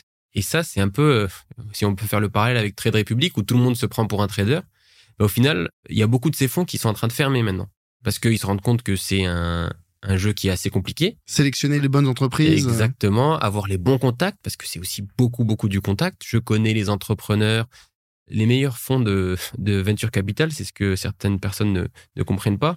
Les meilleurs entrepreneurs, ils vont pas en lever de fonds. Les meilleurs, ceux qui l'ont fait euh, trois ou quatre fois, qui euh, sont connus, qui sont respectés, ils sont limite démarchés par les fonds. Mmh. Est-ce que tu as une idée en ce moment? Est-ce que tu as regardé ce secteur-là? Qu'est-ce que tu en penses Donc, il y a beaucoup de fonds qui se sont dit, ouais, il y a plein d'entrepreneurs en France, en Europe, euh, on va prendre la vague. Mais au final, c'est beaucoup plus compliqué que ça en a l'air. le nombre, là, je commence à côtoyer de plus en plus d'entrepreneurs et, au début, je me disais, ouais, non, mais ils exagèrent 75% des startups qui fail au bout d'un an, mais on se rend pas compte le nombre de raisons qui peuvent expliquer l'échec d'une startup. Il y en a plein, plein, plein des choses que je ne soupçonnais même pas. Et c'est là où tu te rends compte, tu te dis, ouais, en fait, c'est vraiment compliqué d'aller trouver les bonnes et, c'est un vrai métier, quoi. Ouais, je pense que les raisons pour lesquelles une entreprise ou une startup, elle s'arrête, il y en a des, une infinité, en fait. Là où le chemin qui l'amène vers la réussite, bah, c'est assez limité. Mmh. exactement, c'est exactement ça. C'est exactement ça. Et c'est pour ça que c'est toujours les mêmes fonds. On dit ouais, c'est toujours les mêmes fonds qui ont les mêmes boîtes, ouais, mais c'est question, c'est comme tout, hein, c'est question de confiance, c'est question de track record, c'est question de d'accompagnement. Ces gens-là, ils ont dû faire des choses bien à un moment. On peut pas juste considérer que ah c'est toujours les mêmes. Ça, c'est des excuses pour moi qui sont non. Si un fonds a du succès, c'est qu'il a dû faire des bonnes choses euh, à un moment ou à un autre. Et vous prévoyez de faire des levées de fonds chez Ramify C'est possible, euh, on est en train de voir. Encore une fois, quand tu lèves des fonds, c'est vraiment euh, pour financer euh, des choses à fort potentiel. Donc là, on est en train d'expérimenter certaines choses qui marchent plutôt bien. Et le but, c'est d'arriver avec un, un, projet et pas uniquement de dire, voilà, on veut lever pour continuer à faire la même chose. C'est ce qu'on fait, le corps métier, qui est en fait un petit peu ce que j'expliquais tout à l'heure, deux offres, une offre qui est réservée donc au ce qu'on peut appeler patrimoine financier élevé et une offre où tout est mis à disposition sur l'app. Il y a bien sûr la possibilité de parler à un conseiller, mais tous les produits sont proposés de manière gratuite pour aider à simuler, à optimiser et créer son portefeuille, comme ce qu'on peut retrouver sur d'autres plateformes. Et on est en train d'expérimenter d'autres canaux de distribution, d'autres manières de, de, présenter notre offre. Et c'est ça qu'on va essayer d'aller financer derrière. De dire, euh, voilà, ça c'est sécurisé. Le métier de gestionnaire de patrimoine digitalisé, on le fait bien. Ça marche bien, on a une belle image de marque. Maintenant, on va explorer d'autres choses et pour ça, on a besoin de capitaux. C'est comme ça que moi, je vois les levées de fonds. C'est toujours, euh, certains l'appellent raconter une histoire. Moi, je préfère euh, le terme de dire financer des projets. Mmh ouais, financer le futur. C'est ça. Et ça, les investisseurs, ils comprennent bien. Si on arrive et on dit, voilà, ça marche très bien, on va faire la même chose, on a besoin de plus d'argent, ils disent, bon, pourquoi est-ce que tu n'attends pas euh, et tu seras rentable et ça marchera bien? Et là, je te rejoins. Mais par contre, le but, c'est vraiment d'aller dire, voilà, on a une nouvelle idée, une nouvelle vision de la gestion de patrimoine et c'est comme ça qu'on veut la déployer. Mmh. Ouais, ça me fait un petit peu penser, euh, l'exemple, je pense que tu connais Snowball de, de Johan Lopez qui a fait une levée de fonds, mais euh, en interne. Enfin, c'est-à-dire c'était sa communauté. Il a levé des fonds auprès de sa communauté. Et au moins, je trouve que là où tu dilues habituellement ton capital auprès d'investisseurs qui sont dans une logique de rentabilité, quand tu le fais auprès de ta communauté, tu as une euh, certitude ou en tout cas un alignement des intérêts, dans le sens où certes, ils vont vouloir euh, bah, peut-être rentabiliser leur investissement, mais c'est avant tout des utilisateurs et c'est des gens qui vont dire, bah voilà, moi ce que je trouvais super bien dans votre service ou dans votre produit, c'est ça, ça, ça. Euh, j'aimerais que vous insistiez là-dessus ou au contraire, il manquerait tel service ou tel produit dans votre entreprise, vous pourriez proposer ça. Vous, peut-être avec Ramify, tu vois, si avec votre académie, avec votre présence sur les réseaux, avec ta participation à ce podcast, il y a peut-être des gens qui vont se dire ah mais en fait c'est intéressant, euh, j'ai envie de me renseigner dessus et qui en plus voudront participer à l'aventure Amify, pas uniquement d'un point de vue client, mais d'un point de vue euh, bah, finalement associé investisseur quoi. Mmh. Non carrément et c'est des choses qu'on parce qu'on est en train de se créer cette communauté là on s'approche des 10 000 membres donc on commence à avoir une communauté qui est de plus en plus euh, conséquente et on sent qu'il y a des gens qui c'est comme tout il y a des gens qui considèrent que c'est un produit comme un autre il y a des gens qui s'impliquent plus dans le projet et ils se reconnaîtront qui nous font remonter du feedback, euh, qui demandent à tester les nouvelles fonctionnalités. Et ça, c'est top. Et c'est des gens qu'on accueillera avec plaisir dans le capital. Il y a un deuxième élément qui est hyper important et dans la manière euh, avec laquelle on a structuré le capital, c'est de, il faut vraiment se dire que dans la gestion de patrimoine, si on veut proposer les meilleurs produits, il faut avoir des bons alliés. Parce que c'est très difficile de faire sans les assureurs. C'est très difficile de faire sans les maisons de gestion. Et donc, nous, on a fait le choix stratégique d'inclure certaines institutions financières des parts euh, vraiment euh, minimes, c'est-à-dire que c'est moins de 1% ou moins de 2%, sans contrôle, sans possibilité d'augmentation de capital, d'augmentation de parts. Mais c'est hyper important pour euh, négocier les contrats. Pouvoir négocier un bon contrat d'assurance vie, pouvoir négocier un bon univers d'investissement, pouvoir proposer des bonnes solutions de financement. Si tu n'as pas des banques ou des assureurs à l'écoute, et une fois qu'ils sont au capital, bah, ils sont à l'écoute, on est en, en direct avec les DG épargne du Crédit Agricole, d'Apicil, etc., etc. Ça permet d'aller plus vite et ça permet aussi d'aligner les intérêts de nos clients avec ceux de ces assureurs-là. Parce que bien sûr que Ramify, on a envie que ça devienne un, gros acteur de la gestion d'actifs et peut-être qu'on ira chercher tous ces agréments-là, mais on peut pas tout faire en même temps. C'est ce qu'on disait au début, il faut bien commencer par quelque chose. Et donc le fait d'avoir ces acteurs-là en plus de la communauté, bah, c'est très bénéfique pour la communauté. Et ça, on a, on a fait attention de, de bien y réfléchir au début. Ça me vient aussi de mon ancienne vie où j'ai vu le poids que pouvaient avoir ces acteurs dans les négociations. Et euh, c'est très facile de dire euh, je suis un, entrepreneur fougueux, euh, je, vais contre vent et marée, mais il faut faire les choses les, unes après les autres. Ouais. donc finalement, l'intérêt de la levée de fonds, il est triple. C'est à la fois bon bah lever des capitaux pour financer des projets futurs qu'on ne pourrait pas financer autrement, améliorer l'alignement avec les clients éventuels sur des feedbacks qu'ils peuvent nous faire, des remontées, participer à la construction et au développement du service pour que ça soit 100% aligné avec euh, leurs objectifs. Et en plus, faire participer des institutionnels ou en tout cas des acteurs plus euh, en haut dans la chaîne de valeur pour euh, s'assurer d'avoir les meilleurs contrats, les meilleures discussions, les meilleurs. Exactement. Très très bien. Ok. Bah écoute, c'était très très clair et moi là, ça m'amène un petit peu justement sur le sujet du private equity. On est on est assez différent par rapport à, à la philosophie. Tu vois, moi je dis vraiment le, enfin je pense qu'on est aligné sur le fait que c'est dans un second temps qu'on s'intéresse au private equity. Moi, là où euh, j'en propose, mais relativement peu à mes clients, enfin, tu vois, après, c'est des questions de, bah, justement, de partenariat, en fait. Il faut avoir accès au bon fonds. C'est-à-dire que le private equity, ça veut rien dire. C'est, tu vois. Exactement. Donc, euh, surtout le private equity. Surtout le private equity. comment est-ce que vous faites pour sélectionner? Est-ce que c'est une question uniquement, tu vas me dire, bah, c'est les comptes ou euh, sur quels critères vous basez pour sélectionner les bons fonds de private equity?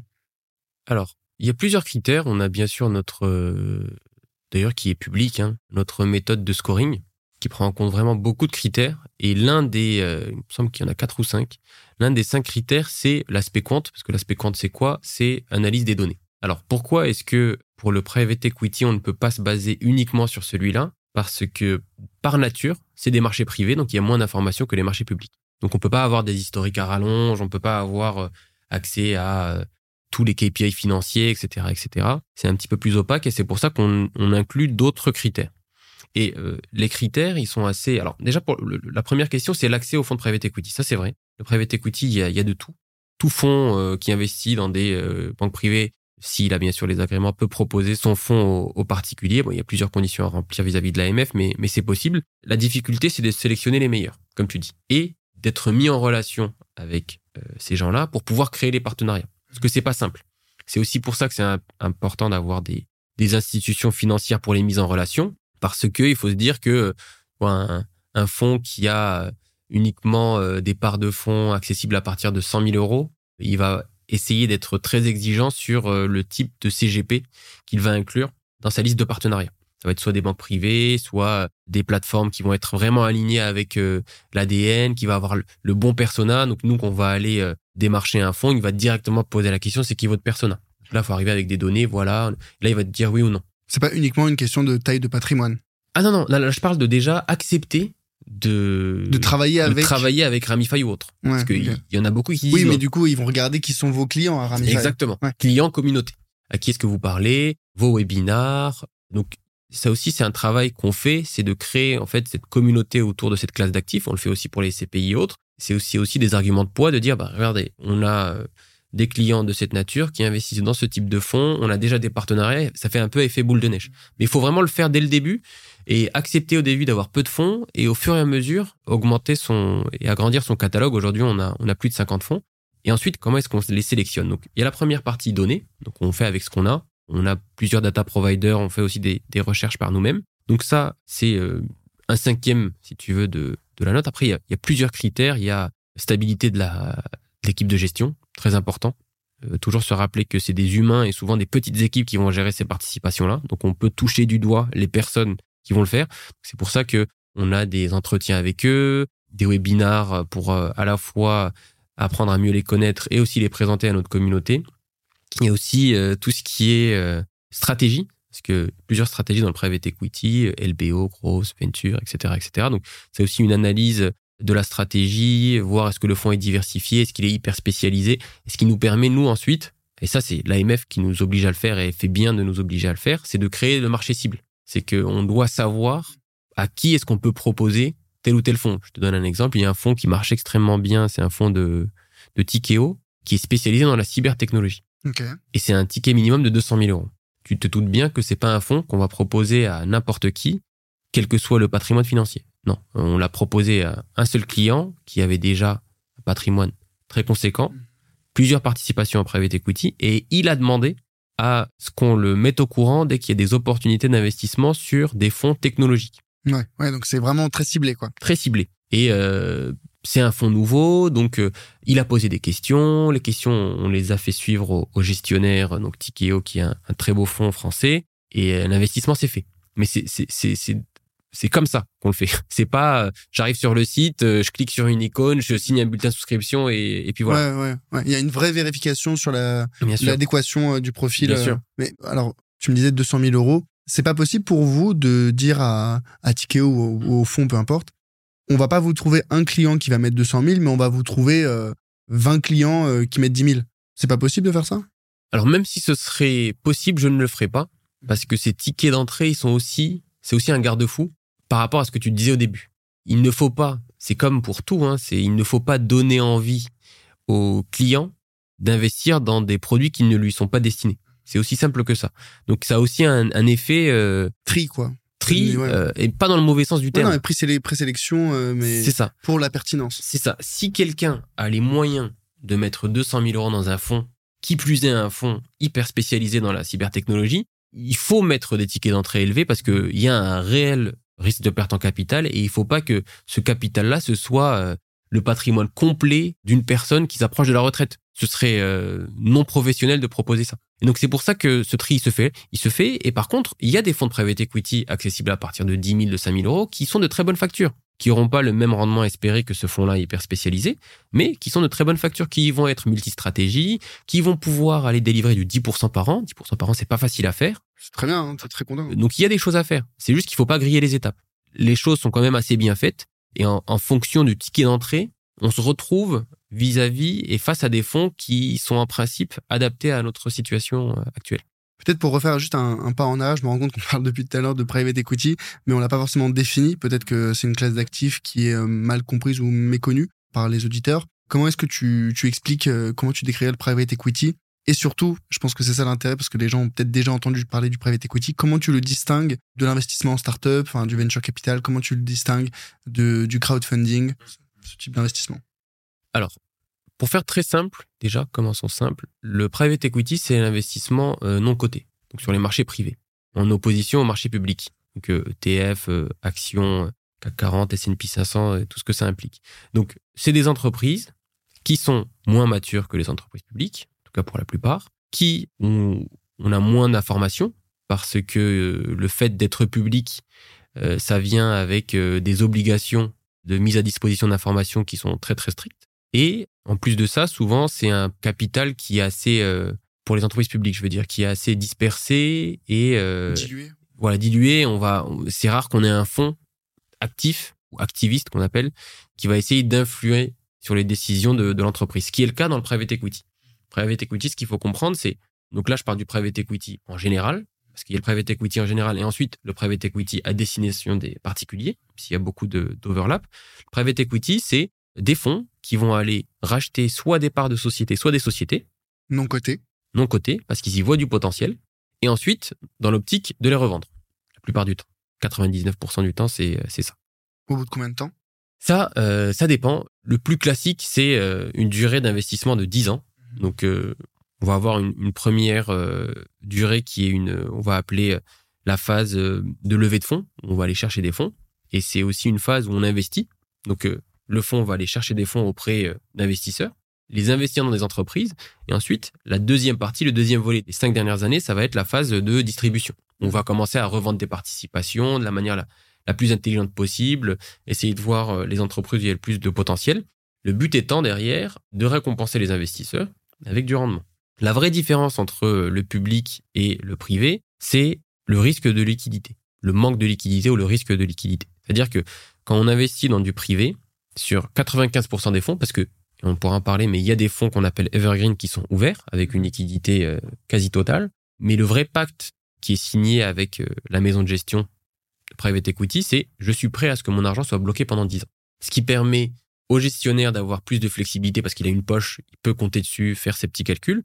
C'est pas pareil que euh, les marchés publics où d'un jour à l'autre, tu peux voir ta valorisation fluctuer de pas mal de, de pourcentage. Et donc pendant 5 ans, il va déployer le capital les cinq dernières années, il va essayer de faire de la distribution et créer du rendement. Et donc, ce risque-là, donc, euh, qui est à la fois de perte en capital et le manque de liquidité, bah, c'est rémunéré. C'est pour ça que quelqu'un qui investit en private equity, il s'attend à des rendements supérieurs à ceux délivrés par le marché privé ou l'IMO.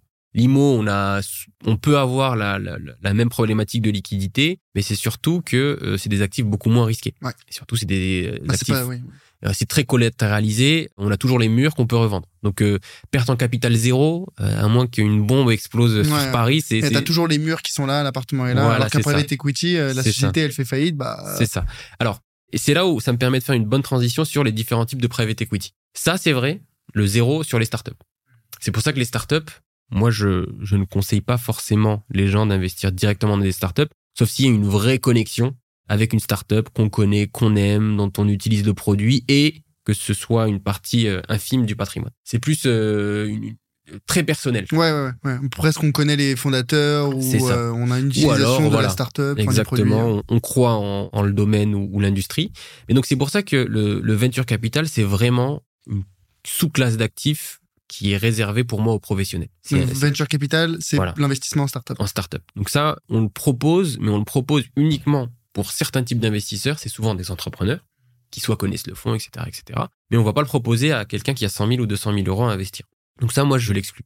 Et ensuite, on a plusieurs types de stratégies qui vont viser des entreprises de plus en plus grosses. Donc, LBO, on va pas rentrer dans les détails, mais en tout cas, plus l'entreprise est grosse et moins le risque de perte en capital est élevé. Comme tu dis, une entreprise qui a des usines, mais il y a des murs. Ouais. Donc c'est pas pareil qu'une startup software avec euh, cinq personnes où euh, le jour où elle travaille plus, bah, il y a plus d'actifs. Le seul actif, c'était les gens qui y travaillaient. Donc ce qui joue, c'est les actifs que détiennent la- Bien l'entreprise. sûr. Et donc en fonction du fonds qu'on choisit, bah, on peut euh, prendre plus ou moins de risques. Mais euh, encore une fois, dualité rendement-risque. Moins le risque est élevé, parce qu'il y a plus il y a de collatéral, moins il y a des chances que ça se casse la gueule, bah, moins le potentiel de, Moins le rendement développement est énorme. est élevé. Quoi. Voilà, c'est ça. Donc c'est exactement la même logique. Donc il faut poser ces questions-là à son conseiller. De toute façon, vous allez le voir, il y a plusieurs fonds avec plusieurs rendements espérés différents. Et donc euh, c'est pareil que choisir un, un risque sur un portefeuille euh, action-obligation. Bah là, on va mettre le curseur en fonction bah, de ce qu'on a déjà. Si on est full immobilier, euh, zéro risque, alors on peut peut-être prendre un petit peu plus de risque. Si on a déjà pas mal d'actions, bah, on va baisser le risque sur le private equity. Et il y a même des fonds, donc là c'est les fonds les moins risqués qu'on va appeler evergreen. C'est des fonds de private equity qui n'ont pas de contraintes de liquidité, enfin des contraintes faibles. C'est-à-dire que on a un fonds qui marche très très bien, qui peut servir du 6-7%, en tout cas historiquement, et qui a une liquidité trimestrielle. Tous les trois mois, on peut sortir son argent. C'est énorme ça. C'est super intéressant. Et en plus de ça, euh, ça c'est aussi un, un effet euh, qui se coule du, du private equity que les gens connaissent peu, c'est qu'il y a beaucoup de fonds, même une, une bonne majorité, qui se comportent fiscalement comme un PEA. Au bout de 5 ans, on paye que les charges sociales. Donc 17,2%. Alors qu'habituellement, ils sont quoi logés dans un compte titre? 30%, ouais. Ouais, à la flat tax. Mm, euh, Exactement. Donc euh, il y a cet effet-là qui, qui peut être intéressant. Et donc Parce que c'est des startups ou des entreprises françaises. parce européennes. que voilà, c'est parce que des entreprises françaises et européennes et parce que euh, bah, c'est un peu comme le PEA. hein. Le PEA, c'est euh, on essaye de soutenir l'économie française slash européenne. Mais là, c'est encore plus l'économie réelle parce que c'est des marchés privés, donc en principe des entreprises plus petites, plus proches du terrain. Et donc c'est comme ça qu'il faut le voir, ce private equity là. C'est un spectre de fonds qui peut aller du plus safe au moins safe. Le moins safe étant cyber euh, technologie euh, à 200K. Et avec un fonds comme ça, c'est quoi les espérances, les attentes de rendement? Ah, les attentes de rendement, elles sont énormes, 25% par an. Ok. Donc euh, on parle plus de la même chose, Ouais, 25-30% par an. Ouais. Annoncé par le fonds, c'est pas nous. C'est espéré bien sûr, avec tous les risques que ça implique, mais on, là tu commences à toucher du doigt entre 6 et 7% et 30%, le risque est pas le même. Ouais, bien sûr, bien sûr, bien sûr. Là où un, un fonds evergreen, il va chercher quoi? Les fonds evergreen, il n'y en a pas beaucoup, et c'est souvent des fonds où il va y avoir à la fois du private equity et de la dette privée pour euh, le stabiliser, mais ça reste le même domaine parce que tu finances des entreprises euh, non cotées, 6%, 6-7%. Ok. Oui, donc c'est pas loin de ce que tu peux chercher avec euh, finalement les marchés financiers euh, traditionnels. ça. Actions. C'est ça. C'est pour ça qu'il faut, il faut vraiment se mettre à la place du, euh, du régulateur. Un fonds de private equity n'est pas forcément plus risqué, n'est pas plus volatile qu'une euh, qu'une C'est ce qu'on action. disait tout à l'heure. Faut Exactement. distinguer volatilité et risque de perte en capital. Et donc, si tu pars par exemple sur un fonds, alors bien sûr, le risque de perte en capital, il existe toujours. D'ailleurs, il existe même pour une entreprise cotée. Il ne faut pas croire qu'il y a aucune entreprise qui peut aller au tapis. Il y a juste moins de chances parce qu'il y a plus de garde-fous, c'est plus gros, etc. Ça a prouvé plus de choses. Mais quand tu regardes un fonds, là, le fonds Evergreen euh, dont je parlais, c'est un fonds euh, de plus de 2 milliards qui a euh, pas mal d'années d'historicité, qui a plein plein de participations, donc très diversifiées. Et donc, la probabilité de perte en capital total, elle est aussi faible que dans une entreprise du CAC 40. Ouais. Ouais, parce que ça fait des années que la boîte elle tourne. C'est ça, c'est de la dette privée, donc c'est plus senior par rapport à, à de l'action, en tout cas à 60% de la dette privée. Donc c'est vraiment un actif, si tu regardes la courbe, ça sert du 6-7% de manière récurrente depuis euh, pas mal d'années. Mais, et je comprends l'AMF, ces fonds-là, ils seront toujours considérés comme très risqués aux yeux de l'AMF. Pourquoi? Parce que il y a à la fois le risque inhérent et il y a aussi le risque de mal vendre. C'est-à-dire que l'AMF a tout intérêt à dire c'est des actifs risqués, ne serait-ce que pour que les conseillers fassent l'effort de bien expliquer comment marche cette classe d'actifs, expliquer que c'est compliqué. Si on, on met aucun garde-fou, les conseillers, ils essayent de vendre ça en disant c'est du 30%, tu vas voir, crois-moi. Et ça, ils veulent éviter. Donc c'est pour ça qu'il y a des garde-fous et c'est bien qu'il y ait des garde-fous. Après, je sais pas si tu as vu aussi la semaine dernière, Macron parlait euh, de la place du private equity dans l'épargne. Ouais. Et au fur et à mesure qu'on va avancer, le private equity, je pense, va prendre de plus en plus d'importance dans les portefeuilles des gens. À la fois parce que il y a une telle diversité de fonds aujourd'hui qu'on peut faire du private equity sans non plus prendre des risques inconsidérés, même des fois moins que la- le marché action pur, et aussi parce que c'est l'un des meilleurs moyens de financer l'économie française et européenne. Plus les gens se sentent investis et que on donne une facilité aux fonds de private equity de lever de l'argent, on leur ouvre les particuliers, plus ils peuvent investir aussi dans la. C'est vrai que ça c'est un gros sujet. On a un peu une décorrélation, je trouve, notamment depuis euh, le Covid où il y a eu euh, une nouvelle vague d'investisseurs qui se sont dit waouh les marchés financiers, waouh les cryptos surtout à l'époque. Mais finalement, on a une certaine décorrélation entre l'argent qu'on investit et son impact réel sur l'économie. Euh, c'est un petit peu dommage parce que c'est vrai qu'initialement, euh, les marchés financiers, c'est fait pourquoi C'est fait pour financer l'économie. Alors certes, derrière, des investisseurs, ils attendent un rendement, mais c'est plutôt le propre du marché primaire. Hein. Le marché primaire, c'est les entreprises qui émettent des actions ou des obligations et quand tu achètes ces actions ou ces obligations, bah, l'argent va directement à l'entreprise, donc ça finance son activité c'est un petit peu dommage qu'on ait cette décorrélation entre, euh, tu vois, moi je, vois tellement d'investisseurs qui, entre guillemets, euh, ne regardent presque pas l'entreprise dans laquelle ils investissent. J'avoue que c'est un petit peu le propre de la gestion passive, hein, pour le coup. c'est un petit peu mon école, donc là-dessus je plaide coupable. Mais euh, pour toutes les questions de simplicité, de facilité et d'objectif. Mais c'est vrai que cette recorrélation de l'investissement dans les entreprises françaises, bah tant mieux quoi. Et surtout si derrière on a une, on va dire une maîtrise du risque. Mais c'est ça, toi tu me disais donc pour toi, il va y avoir une démocratisation, euh, un accès facilité à l'investissement et ça va prendre au private equity et ça va prendre une part plus importante dans les portefeuilles. Quelle part, selon toi, ça va prendre dans les années qui viennent? Déjà, aujourd'hui, est-ce que tu sais ce que ça représente ou pas, le private equity euh? Extrêmement faible en Europe. Ouais, c'est très Extrêmement faible. Euh, il y a une stat, mais c'est parce que c'est encore assez jeune, donc il n'y a pas assez de, de statistiques sur tous les contrats, etc. Déjà, empiriquement, je peux te dire que tous les assureurs essayent de mettre en place private equity dans leur contrat, parce que ça va devenir un élément euh, différenciant.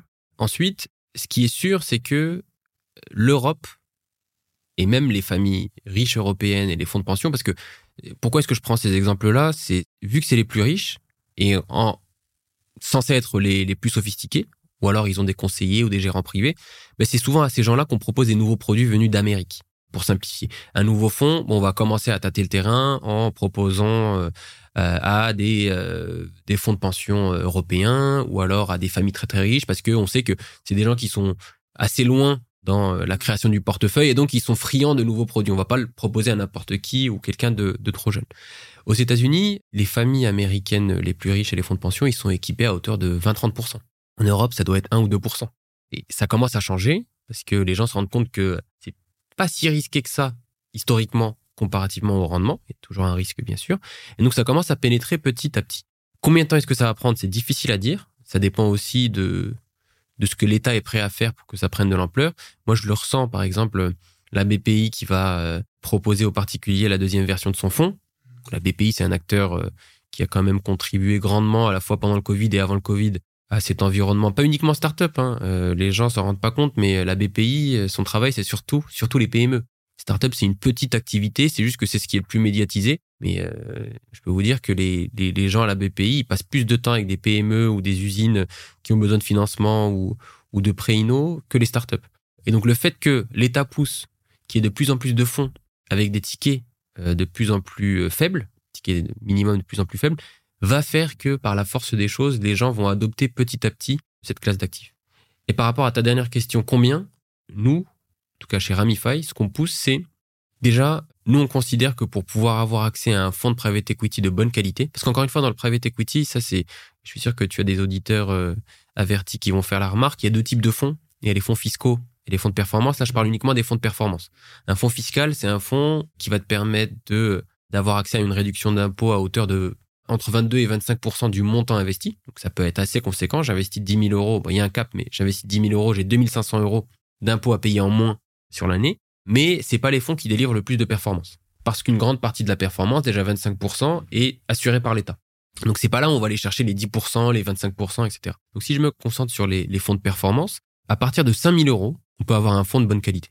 Et sachant que il ne faut pas que ça dépasse 20%, on va dire, pour les plus téméraires 30% d'un portefeuille, bah, tu fais le calcul, il faut déjà avoir 40, 50 000 euros pour pouvoir, euh, tu vois, se poser la question. Euh, même quand je vois quelqu'un qui a 50 000 euros de, de, patrimoine financier global, je vais plutôt lui proposer un PEA s'il en a pas ou des choses plus liquides. Comme ça, euh, c'est jamais euh, quand on a 50 000 euros, c'est jamais euh, bien d'avoir 10 000 euros bloqués pendant 10 ans. Je peux pas y avoir accès. Donc il, faut il faut aussi regarder la situation de la personne, son niveau de connaissance, son projet. Ouais, 20% ça me paraît être un, un, bon niveau sur un portefeuille bien diversifié avec de l'IMO, avec une exposition action, obligation, etc. Ouais. donc ça doit représenter 5 à 25% pour faire l'échelle, 5 à 25% du portefeuille selon la taille du patrimoine, selon le profit, selon les objectifs, selon l'horizon d'investissement. Et euh, en termes de rendement qu'on peut attendre, c'est du euh, bah, 6 à 7%, donc proche de ce qu'on trouve sur les marchés actions traditionnels, jusqu'à 25%, 30% pour les plus dynamiques, les plus risqués, les plus volatiles. Quoi. Mmh, Mais en quoi est-ce que demain, tu me disais, ça aura une part plus importante dans les portefeuilles Pourquoi est-ce que demain, ça serait moins risqué qu'aujourd'hui? J'entends les, les facilités euh, opérationnelles, mais en quoi ça serait moins risqué? Ce sera pas moins risqué, ce sera mieux compris c'est un peu différent. C'est-à-dire que aujourd'hui, ce qui fait peur à l'AMF, c'est que les Français et les Européens, de manière générale, n'ont pas le même niveau d'éducation financière que les Américains. C'est même pas question d'éducation financière, c'est surtout de posture face à l'investissement et au risque, plus que d'éducation financière. Parce que l'éducation financière, les Français, ils sont pas plus bêtes que d'autres. Ils vont comprendre. S'ils regardent, ils, ils prennent un peu de temps pour euh, comprendre comment est-ce que ça marche, les produits, ils vont comprendre. Mais c'est plus le fait que on a un petit peu l'impression que c'est des choses qui sont réservées à certaines personnes, le private equity, que euh, optimiser fiscalement, c'est pas forcément bien vu, alors que c'est l'État qui met à disposition des produits pour aider les gens à mieux épargner. Donc c'est plus un shift dans les, dans les mentalités, je pense, qui va faire que naturellement, les gens vont se dire, OK, ben, il y a cette nouvelle classe d'actifs de disponible, elle peut être complémentaire, elle peut me servir du bon rendement, il y a de plus en plus de fonds, ça c'est vrai. Il y a une vraie diversité où là, on peut, on peut faire des choix, on peut interagir avec le client. Il y a quelques années, j'aurais pas dit la même chose. Il y a quelques années, c'était, il y avait deux, trois fonds et c'est tout. Là, aujourd'hui, on a de plus en plus euh, des gens qui font des choses de plus en plus innovantes et surtout, euh, qui dit plus d'offres, dit plus de compétition, donc euh, moins de frais. Donc ça, ça, ça c'est bien, ça, ça, tire pour, pour les épargnants. Quoi. Exactement. Ouais, ouais. ouais, donc finalement, ça va être euh, ce qui fait qu'un type d'investissement est démocratisé, c'est sa bonne compréhension par le grand public, ou en tout cas la vision que l'AMF a de cette compréhension par le grand public. Ouais, donc finalement, donc ça, à partir du moment où les Français seront, euh, auront une meilleure éducation financière, ou en tout cas une meilleure compréhension de ces classes d'actifs, ça sera plus démocratisé. Toi, à titre personnel, t'investis en private equity? Alors, j'ai investi, oui. Malheureusement, j'ai pas le patrimoine requis pour investir dans les meilleurs fonds encore. Mais c'est quelque chose que je compte faire. Mais effectivement, euh, important euh, que la plupart des gens qui travaillent chez Ramify investissent dans le plus de produits possible, ne serait-ce que pour suivre à quoi est-ce que ça ressemble pour un client. C'est hyper important. Et aussi à titre perso, parce qu'il y a des fonds auxquels je crois et donc euh, je connais encore mieux les, les, gérants. Et donc oui, c'est quelque chose qui, qui fait partie de, de mon portefeuille. Après, je ne conseillerais pas du private equity à quelqu'un qui a le même niveau de patrimoine que moi, mais qui ne fait pas partie de l'industrie. Ok, parce que on va dire, tu penses avoir une connaissance, une compétence euh, qui fait que tu prends des choix plus éclairés qu'un particulier sans insight. Premièrement et deuxièmement, c'est parce que je considère que mon éducation financière s'est fait un petit peu plus vite que les autres, juste parce que c'est quelque chose que j'aime et j'ai travaillé dans le domaine, j'ai interagi avec des gestionnaires d'actifs. Et donc, euh, même d'un point de vue conseil, parce que, encore une fois, la gestion de patrimoine, c'est, je le compare un petit peu à, à, bien choisir son médecin. Quand tu choisis ton médecin, tu le choisis pour euh, le long terme. De moins en moins avec Doctolib, mais en tout cas, euh, ce que font. médecin de famille. Voilà, c'est ça. Et c'est très important. Parce que il te connaît, il n'y a pas besoin. C'est exactement pareil. Il n'y a pas besoin de faire le KYC à chaque fois. Il va pouvoir s'adapter de manière marginale. Quand tu rencontres quelqu'un, il repart de zéro, il connaît pas tes tendances, tes préférences, etc. Et donc, la gestion de patrimoine, c'est pareil. C'est sur 30 ans. Donc, euh, même si quelqu'un est peut-être à la limite prêt pour faire du private equity aujourd'hui, c'est peut-être mieux pour le mettre en confiance, pour qu'il commence petit à petit, de le faire investir dans des projets plus simples à, appréhender. C'est pour ça que l'AMF euh, met autant d'accent sur euh, attention le private equity, parce que c'est pas facile à appréhender, c'est normal. Et attendre 2, 3, 4 ans, et ensuite proposer le private equity en sachant que la personne connaît l'investissement, elle a peut-être vécu. Euh... C'est très important dans la vie d'un investisseur de vivre un 2022. Ouais. Quand on vit un 2022, on comprend, on se dit ok d'accord, tout ce qu'on m'a dit sur euh, la volatilité, maintenant je comprends. Si tu as commencé en 2021, et c'est un petit peu le problème de, de beaucoup de gens, c'est oh là là mais les marchés c'est l'Eldorado. Je, je 30% par an c'est normal. Voilà c'est ça. Et donc il faut laisser aux gens euh, le temps de vivre ces secousses. Et quand tu leur dis bah regarde le private equity tu vas pas vivre ces secousses mais il y a quand même un risque de risque en capital, il aura vécu. C'est pas la même approche. Ouais. Ça, c'est vrai, hein, ça pour le coup, euh, de vivre. Moi, c'est ce que je dis à toutes les personnes que je forme euh, avec mon bootcamp pour apprendre à investir sur les marchés financiers. Toutes, je leur dis, dans votre vie, je connais pas l'avenir, j'ai pas de boule de cristal, mais je peux vous dire que dans les 10, 20, 30 prochaines années, vous allez vivre des crises euh, boursières, vous allez vivre des cracks de marché. Et c'est une, entre guillemets, une bonne chose, ou en tout cas, vaut mieux que ça arrive tôt que tard. Parce que il faut, c'est important de vivre des périodes, des périodes de marché compliquées, comme c'est agréable de vivre des, des 2021, comme tu disais, mais ça fait partie de la vie de tout investisseur. Demain, moi, je suis un investisseur particulier. J'ai envie de commencer à investir directement dans le private equity. C'est quoi mes options aujourd'hui? Alors, ça dépendra aussi du capital à disposition, parce que les options, il y en a beaucoup.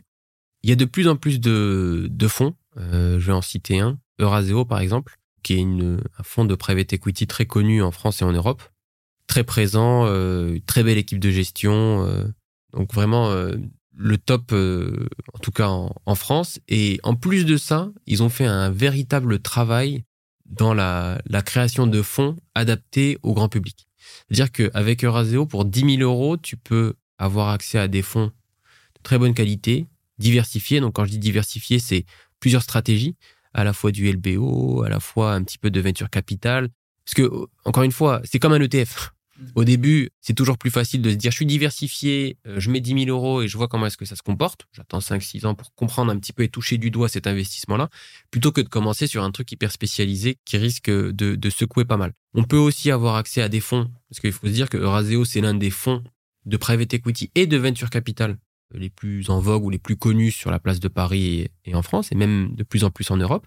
Et donc, ils ont des participations dans toutes les, entreprises euh, un peu connues euh, de l'environnement tech, Payfit, euh, Vestiaire Collective, Sora, enfin, toutes ces grosses boîtes, Farfetch, toutes ces grosses boîtes, bah, Euraseo a des participations dedans. Et c'est possible d'investir en compagnie d'Euraseo dans ce fonds-là, qui s'appelle Entrepreneur Club 2. Ça, pour le coup, c'est un peu plus risqué. C'est vraiment pour les gens jeunes qui croient en la French Tech, euh, qui euh, euh, veulent voir exactement les valeurs et les entreprises dans lesquelles ils veulent investir, parce que c'est Doctolib, c'est vraiment des choses qu'on utilise de plus en plus. Donc ça, ça motive pas mal un, certain type d'investisseurs. Et pour 10 000 euros, Euraseo te met à disposition ces fonds-là. Donc pour moi, c'est, je pense, le meilleur moyen de faire ses premiers pas dans le private equity. Après, il y en a d'autres, hein, avec un petit peu plus de, pour ne pas citer qu'un seul acteur, il y a Altaroc. Altaroc, c'est plutôt à partir de 100 000, mais c'est de très bonne qualité. Là, en fait, c'est un autre type de fonds. C'est un fonds de fonds.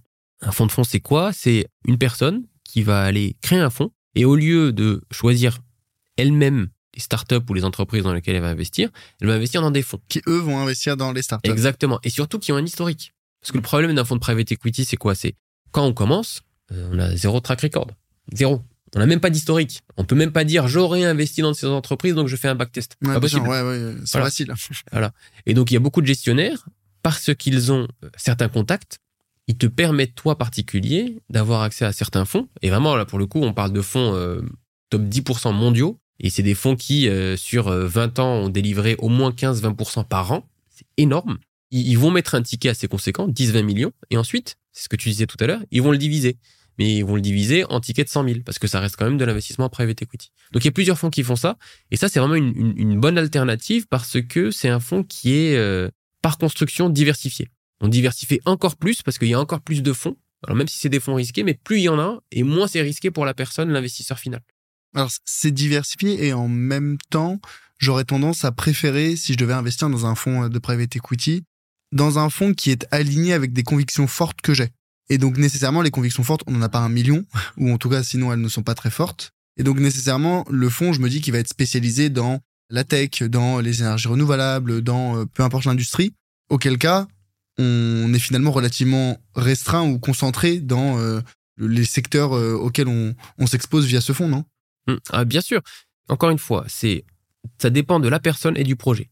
Quelqu'un qui veut voir transparaître ses valeurs et ses préférences dans son portefeuille, il peut le faire. Quelqu'un, et il y en a beaucoup, et on va pas les juger pour ça, qui sont là dans une optique de sécurisation, de création de patrimoine long terme, moins de risques, plus de rendement, il signe. Et chacun est libre de faire ses choix. Mais je suis d'accord, c'est encore une fois, c'est le parallèle avec l'ETF. Soit on choisit ses actions, on prend le risque qui va avec, soit on diversifie. Et euh, historiquement, on sait que euh, d'un point de vue purement égoïste, si on peut parler comme ça, rendement, c'est la meilleure chose à faire. Ouais, bien sûr. Et est-ce que, juste pour confirmer, là où euh, l'ingénierie patrimoniale chez Ramify, elle est accessible à partir de 100 000 alors que c'est plutôt un million dans certaines banques traditionnelles, est-ce que c'est la même logique quand on dit que des fonds proposent des tickets d'entrée à partir de 200 000, 500 000, 1 million d'euros, alors que quand on passe, euh, tu vois, que ce soit par Ramify ou par d'autres d'autres plateformes, on peut y accéder à partir de, tickets bien plus faibles. Est-ce que c'est aussi parce qu'elles ont moins de charges opérationnelles ou c'est uniquement une question de, tu me disais tout à l'heure, d'adéquation avec le profil euh, du, de l'investisseur? C'est un peu des deux. C'est surtout le point adéquation qui pèse beaucoup, mais il y a aussi un aspect euh, opérationnel. C'est-à-dire que de leur côté, il faut vraiment se dire que quand on investit dans un fonds de private equity, on est actionnaire de ce fonds de private equity. Et euh, d'un côté, c'est à peu près la même chose que les, euh, boîtes publiques, mais dans les entreprises publiques, tu as des exchanges qui sont là pour assurer les transactions, la traçabilité, etc. Quand c'est privé, c'est à l'entreprise de le faire. Donc, certes, il y a des coûts pour les boîtes publiques on paye l'exchange pour être listé, pour machin, mais au moins c'est fait et c'est externalisé. Pour une entreprise privée ou un fonds privé, bah, c'est lui qui doit euh, faire les attestations de part, c'est lui qui doit faire les AG et inviter tout le monde. Donc il y a aussi cette partie-là. Ce sera toujours plus simple pour eux de gérer 100 euh, personnes qui mettent un million que 100 euh, 000 personnes qui mettent 1000 euros. Ça, c'est sûr. Et ce travail de sélection des fonds pour trouver les meilleurs, les plus pérennes, ça c'est infaisable par des particuliers ou selon toi c'est parce que chez Ramify c'est toute une équipe qui travaille là-dessus est-ce que moi petit particulier je suis chez moi je me dis non mais je suis capable de faire du stock picking je suis capable de sélectionner des fonds de private equity alors oui mais à quel prix? En termes de temps c'est-à-dire que moi je suis pas en train de dire que encore une fois les gens qui essayent de d'expliquer que euh, c'est une boîte noire et que tu n'auras jamais nos algos, etc., etc. Nos algos, on les propose aux gens s'ils veulent les utiliser. La question, c'est euh, avoir une équipe qui fait ce travail à plein temps, qui va s'assurer d'updater toutes les données euh, dès qu'elles sont live, euh, d'aller parler aux gérants, de faire une analyse approfondie de l'historique des entreprises, etc. C'est question de temps. Et aussi de background, c'est-à-dire que si tu sais pas lire un bilan comptable ou bah, c'est un peu plus compliqué. Tu peux te former, tout est faisable. C'est pas de la magie noire, mais, euh, mais c'est vraiment question de temps et, et, d'expertise. Et donc, pour répondre directement à ta question, oui, mais il y a aussi un, un effet de proximité aux maisons de gestion. Mmh. C'est-à-dire que euh, si tu essayes, parce qu'il faut se dire que ces fonds-là, même si tu, et ça nous arrive, hein, même si tu essayes de les solliciter en direct, si tu as de la chance, ils vont te rediriger vers un CGP qu'ils aiment bien. Sinon, ils vont pas te répondre. Parce que ils sont pas câblés pour ça. Ils font pas de distribution. Leur modèle, fait que ils veulent être distribués par d'autres. C'est comme euh, tout, hein, c'est comme grande surface et certaines marques. Mais donc, passer par euh, Ramify, ça te permet, un, d'avoir accès à plus d'informations, deux, des compléments d'informations si besoin, et de gagner du temps, à condition bien sûr de faire confiance à son conseiller, parce qu'il y a 60 fonds, et euh, au début, le conseiller qui a l'habitude, au lieu de te parler de 60 fonds, il va te parler de 5 fonds. Ce qui comprend un petit peu ta situation, les tickets d'entrée, ce qu'on est en train de faire là pendant deux heures. Ouais, ouais donc finalement, tu économises ce temps d'analyse et c'est potentiellement et même probablement mieux fait parce que c'est fait par des gens dont c'est le métier et qui mmh. vont passer beaucoup plus de temps que toi, tu n'aurais passé euh, à faire cette analyse. Mmh, c'est ça. Et surtout, c'est l'analyse fondamentale. Tu vois, c'est comme, je prends souvent cette image, quand tu vas faire construire ta maison, tu vas pas donner ton avis sur comment est-ce qu'on fait les fondations et euh, le raccordement euh, aux lignes électriques. Tu vas donner ton avis sur euh, le parquet, sur et c'est un peu la même logique, c'est qu'il y a des fondamentaux. On peut y croire ou ne pas y croire. Nous, on croit en ces fondamentaux. On a des professionnels de l'investissement qui ont travaillé pendant des années et ensuite, bien sûr, on ouvre la discussion, mais sur euh, certains aspects, les préférences d'investissement, la tolérance au risque. Mais quelqu'un qui euh, vient nous voir et nous dit j'ai 30 ans devant moi et je veux un risque 1, on va lui dire non. On va lui dire euh, c'est pas les fondamentaux n'y sont pas. voilà. ok, ok, je vois. Et combien ça coûte? C'est quoi les frais associés au private equity? Alors, ce qui est sympa avec avec le private equity, c'est que l'AMF oblige les fonds à donner leur performance nette de frais. Donc, Donc, les objectifs de rendement, ils sont toujours affichés net de frais. Ou alors, il y a toujours les frais juste à côté.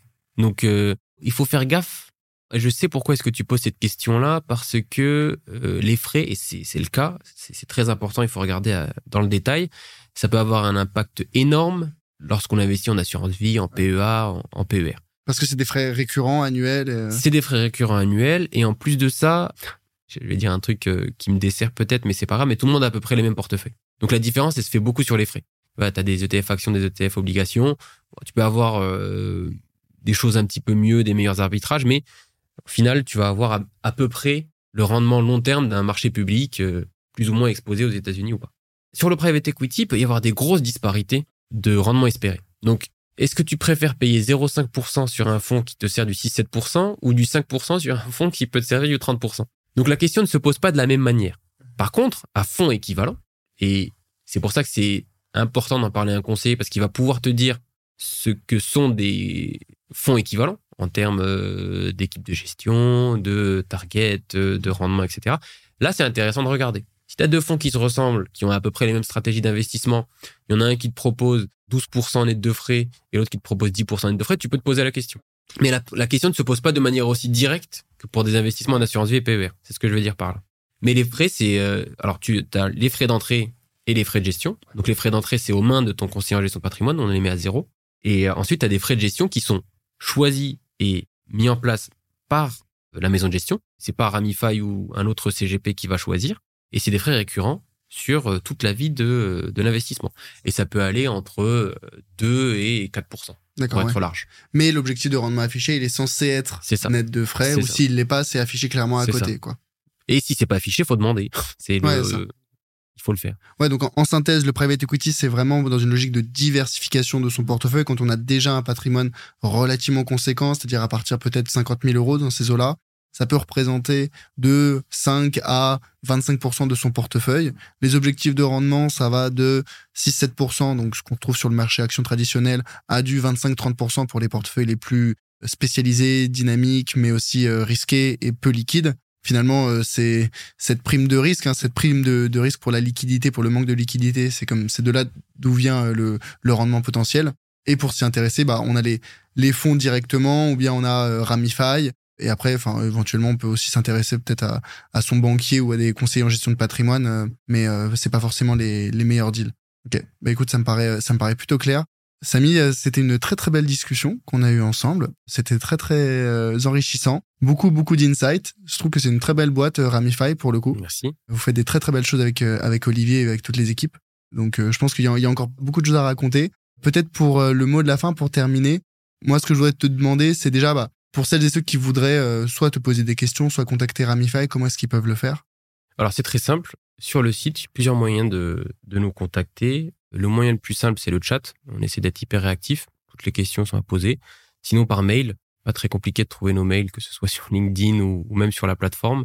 Ça marche très bien. Ou alors, encore mieux, prendre rendez-vous parce qu'on a conscience qu'on est une, une entreprise jeune et donc que les gens ont besoin d'interagir avec euh, les gens derrière et on considère ça normal. Donc, euh, la prise de rendez-vous est très très simple. Et vu qu'on est à peu près 3-4 à prendre les appels, vous avez une chance sur euh, 3-4 de tomber sur moi ou sur Olivier et même demander à nous parler euh, spécifiquement, il y aura aucun souci, c'est avec euh, c'est avec plaisir.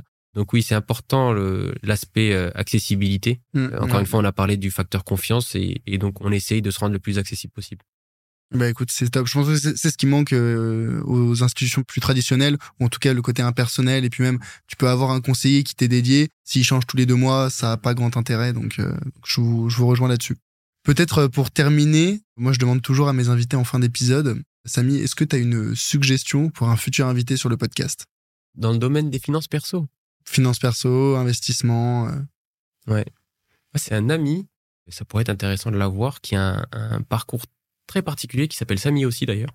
C'est pas une blague. Alors lui, il a un background d'ingénieur physicien.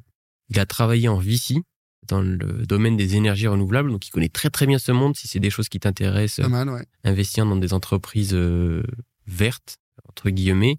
Et euh, en plus de ça, c'est quelqu'un qui, tu sais, c'est, il fait partie de la première cohorte de Bitcoin Believers, 2011-2012. Donc il connaît sur le bout des doigts. Euh, en 2016-2017, il se moquait déjà des gens qui commençaient, alors qu'aujourd'hui, les gens qui ont commencé en 2016, on les considère comme les précurseurs. Bah ouais. Et maintenant, il travaille dans une entreprise parce qu'en fait, ce qui est intéressant dans son profil, c'est qu'il a la double casquette investissement, qui sait euh, ce que c'est qu'un deal financier, euh, très câblé business, mais aussi une connaissance profonde du monde des cryptos depuis très longtemps. Et en fait, vu qu'il travaille dans les énergies renouvelables, il a beaucoup travaillé dans l'électricité. Et maintenant, ce qu'il fait, c'est qu'il travaille dans une entreprise de minage de Bitcoin. J'étais sûr que ça allait tomber là-dedans. Et lui, il s'occupe des contrats euh, énergétiques, énergétiques, électricité, surtout aux États-Unis et en Europe. Ce qui est le cœur de l'activité du minage Exactement. de Bitcoin. Hein.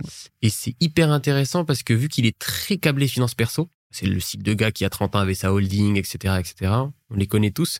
Et donc, il fait beaucoup de parallèles entre le monde des cryptos et le monde de la finance traditionnelle, ce qui lui donne un edge énorme euh, dans son boulot. Mettre en place euh, des options pour euh, se hedger sur les contrats d'électricité qu'il négocie, optimiser fiscalement, c'est des choses qu'il connaît bien. Et le fait d'avoir cette double casquette, parce que souvent on a, c'est ce que je remarque, hein, c'est soit on est full DeFi, soit on est full euh, TradFi comme ils le disent. Lui, il est à, à l'embouchure des deux mondes. Et il fait plein de parallèles et je trouve que son approche, elle est, elle est top. Samy comment? Samy Biadi. Biadi. Mm. Eh ben écoute, euh, on recevra peut-être euh, Samy euh, pour bah, un prochain épisode, mais c'est ouais, ouais ouais je te je passerai. C'est vraiment un gars super intéressant, passionnant. Tu passeras un bon moment avec lui. Ah bah vraiment avec plaisir parce qu'en plus ça fait un moment que j'ai pas parlé de, de crypto. J'avais déjà parlé dans un épisode trading crypto, mais là un épisode à la frontière entre les deux, ça serait bien. Ça serait peut-être le, meilleur des deux mondes finalement. Encore un grand merci pour ta participation à cet épisode, à ce podcast, Samy, et bah peut-être à une prochaine fois. Avec plaisir. Bah, merci beaucoup pour l'invitation et, et à bientôt, j'espère. Ciao, salut.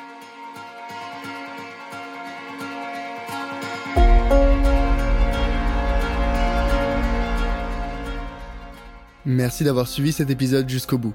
Si le podcast t'a plu, pense à le noter 5 étoiles sur ta plateforme d'écoute. Je suis preneur de tout feedback, que ce soit sur les thèmes à aborder ou sur les personnes à inviter sur le podcast. Donc si tu as une remarque, critique ou suggestion, tu peux me joindre facilement sur LinkedIn. C'est Charles Elias Farah, Charles-Elias E-L-I-A-S, Farah F-A-R-A-H. À bientôt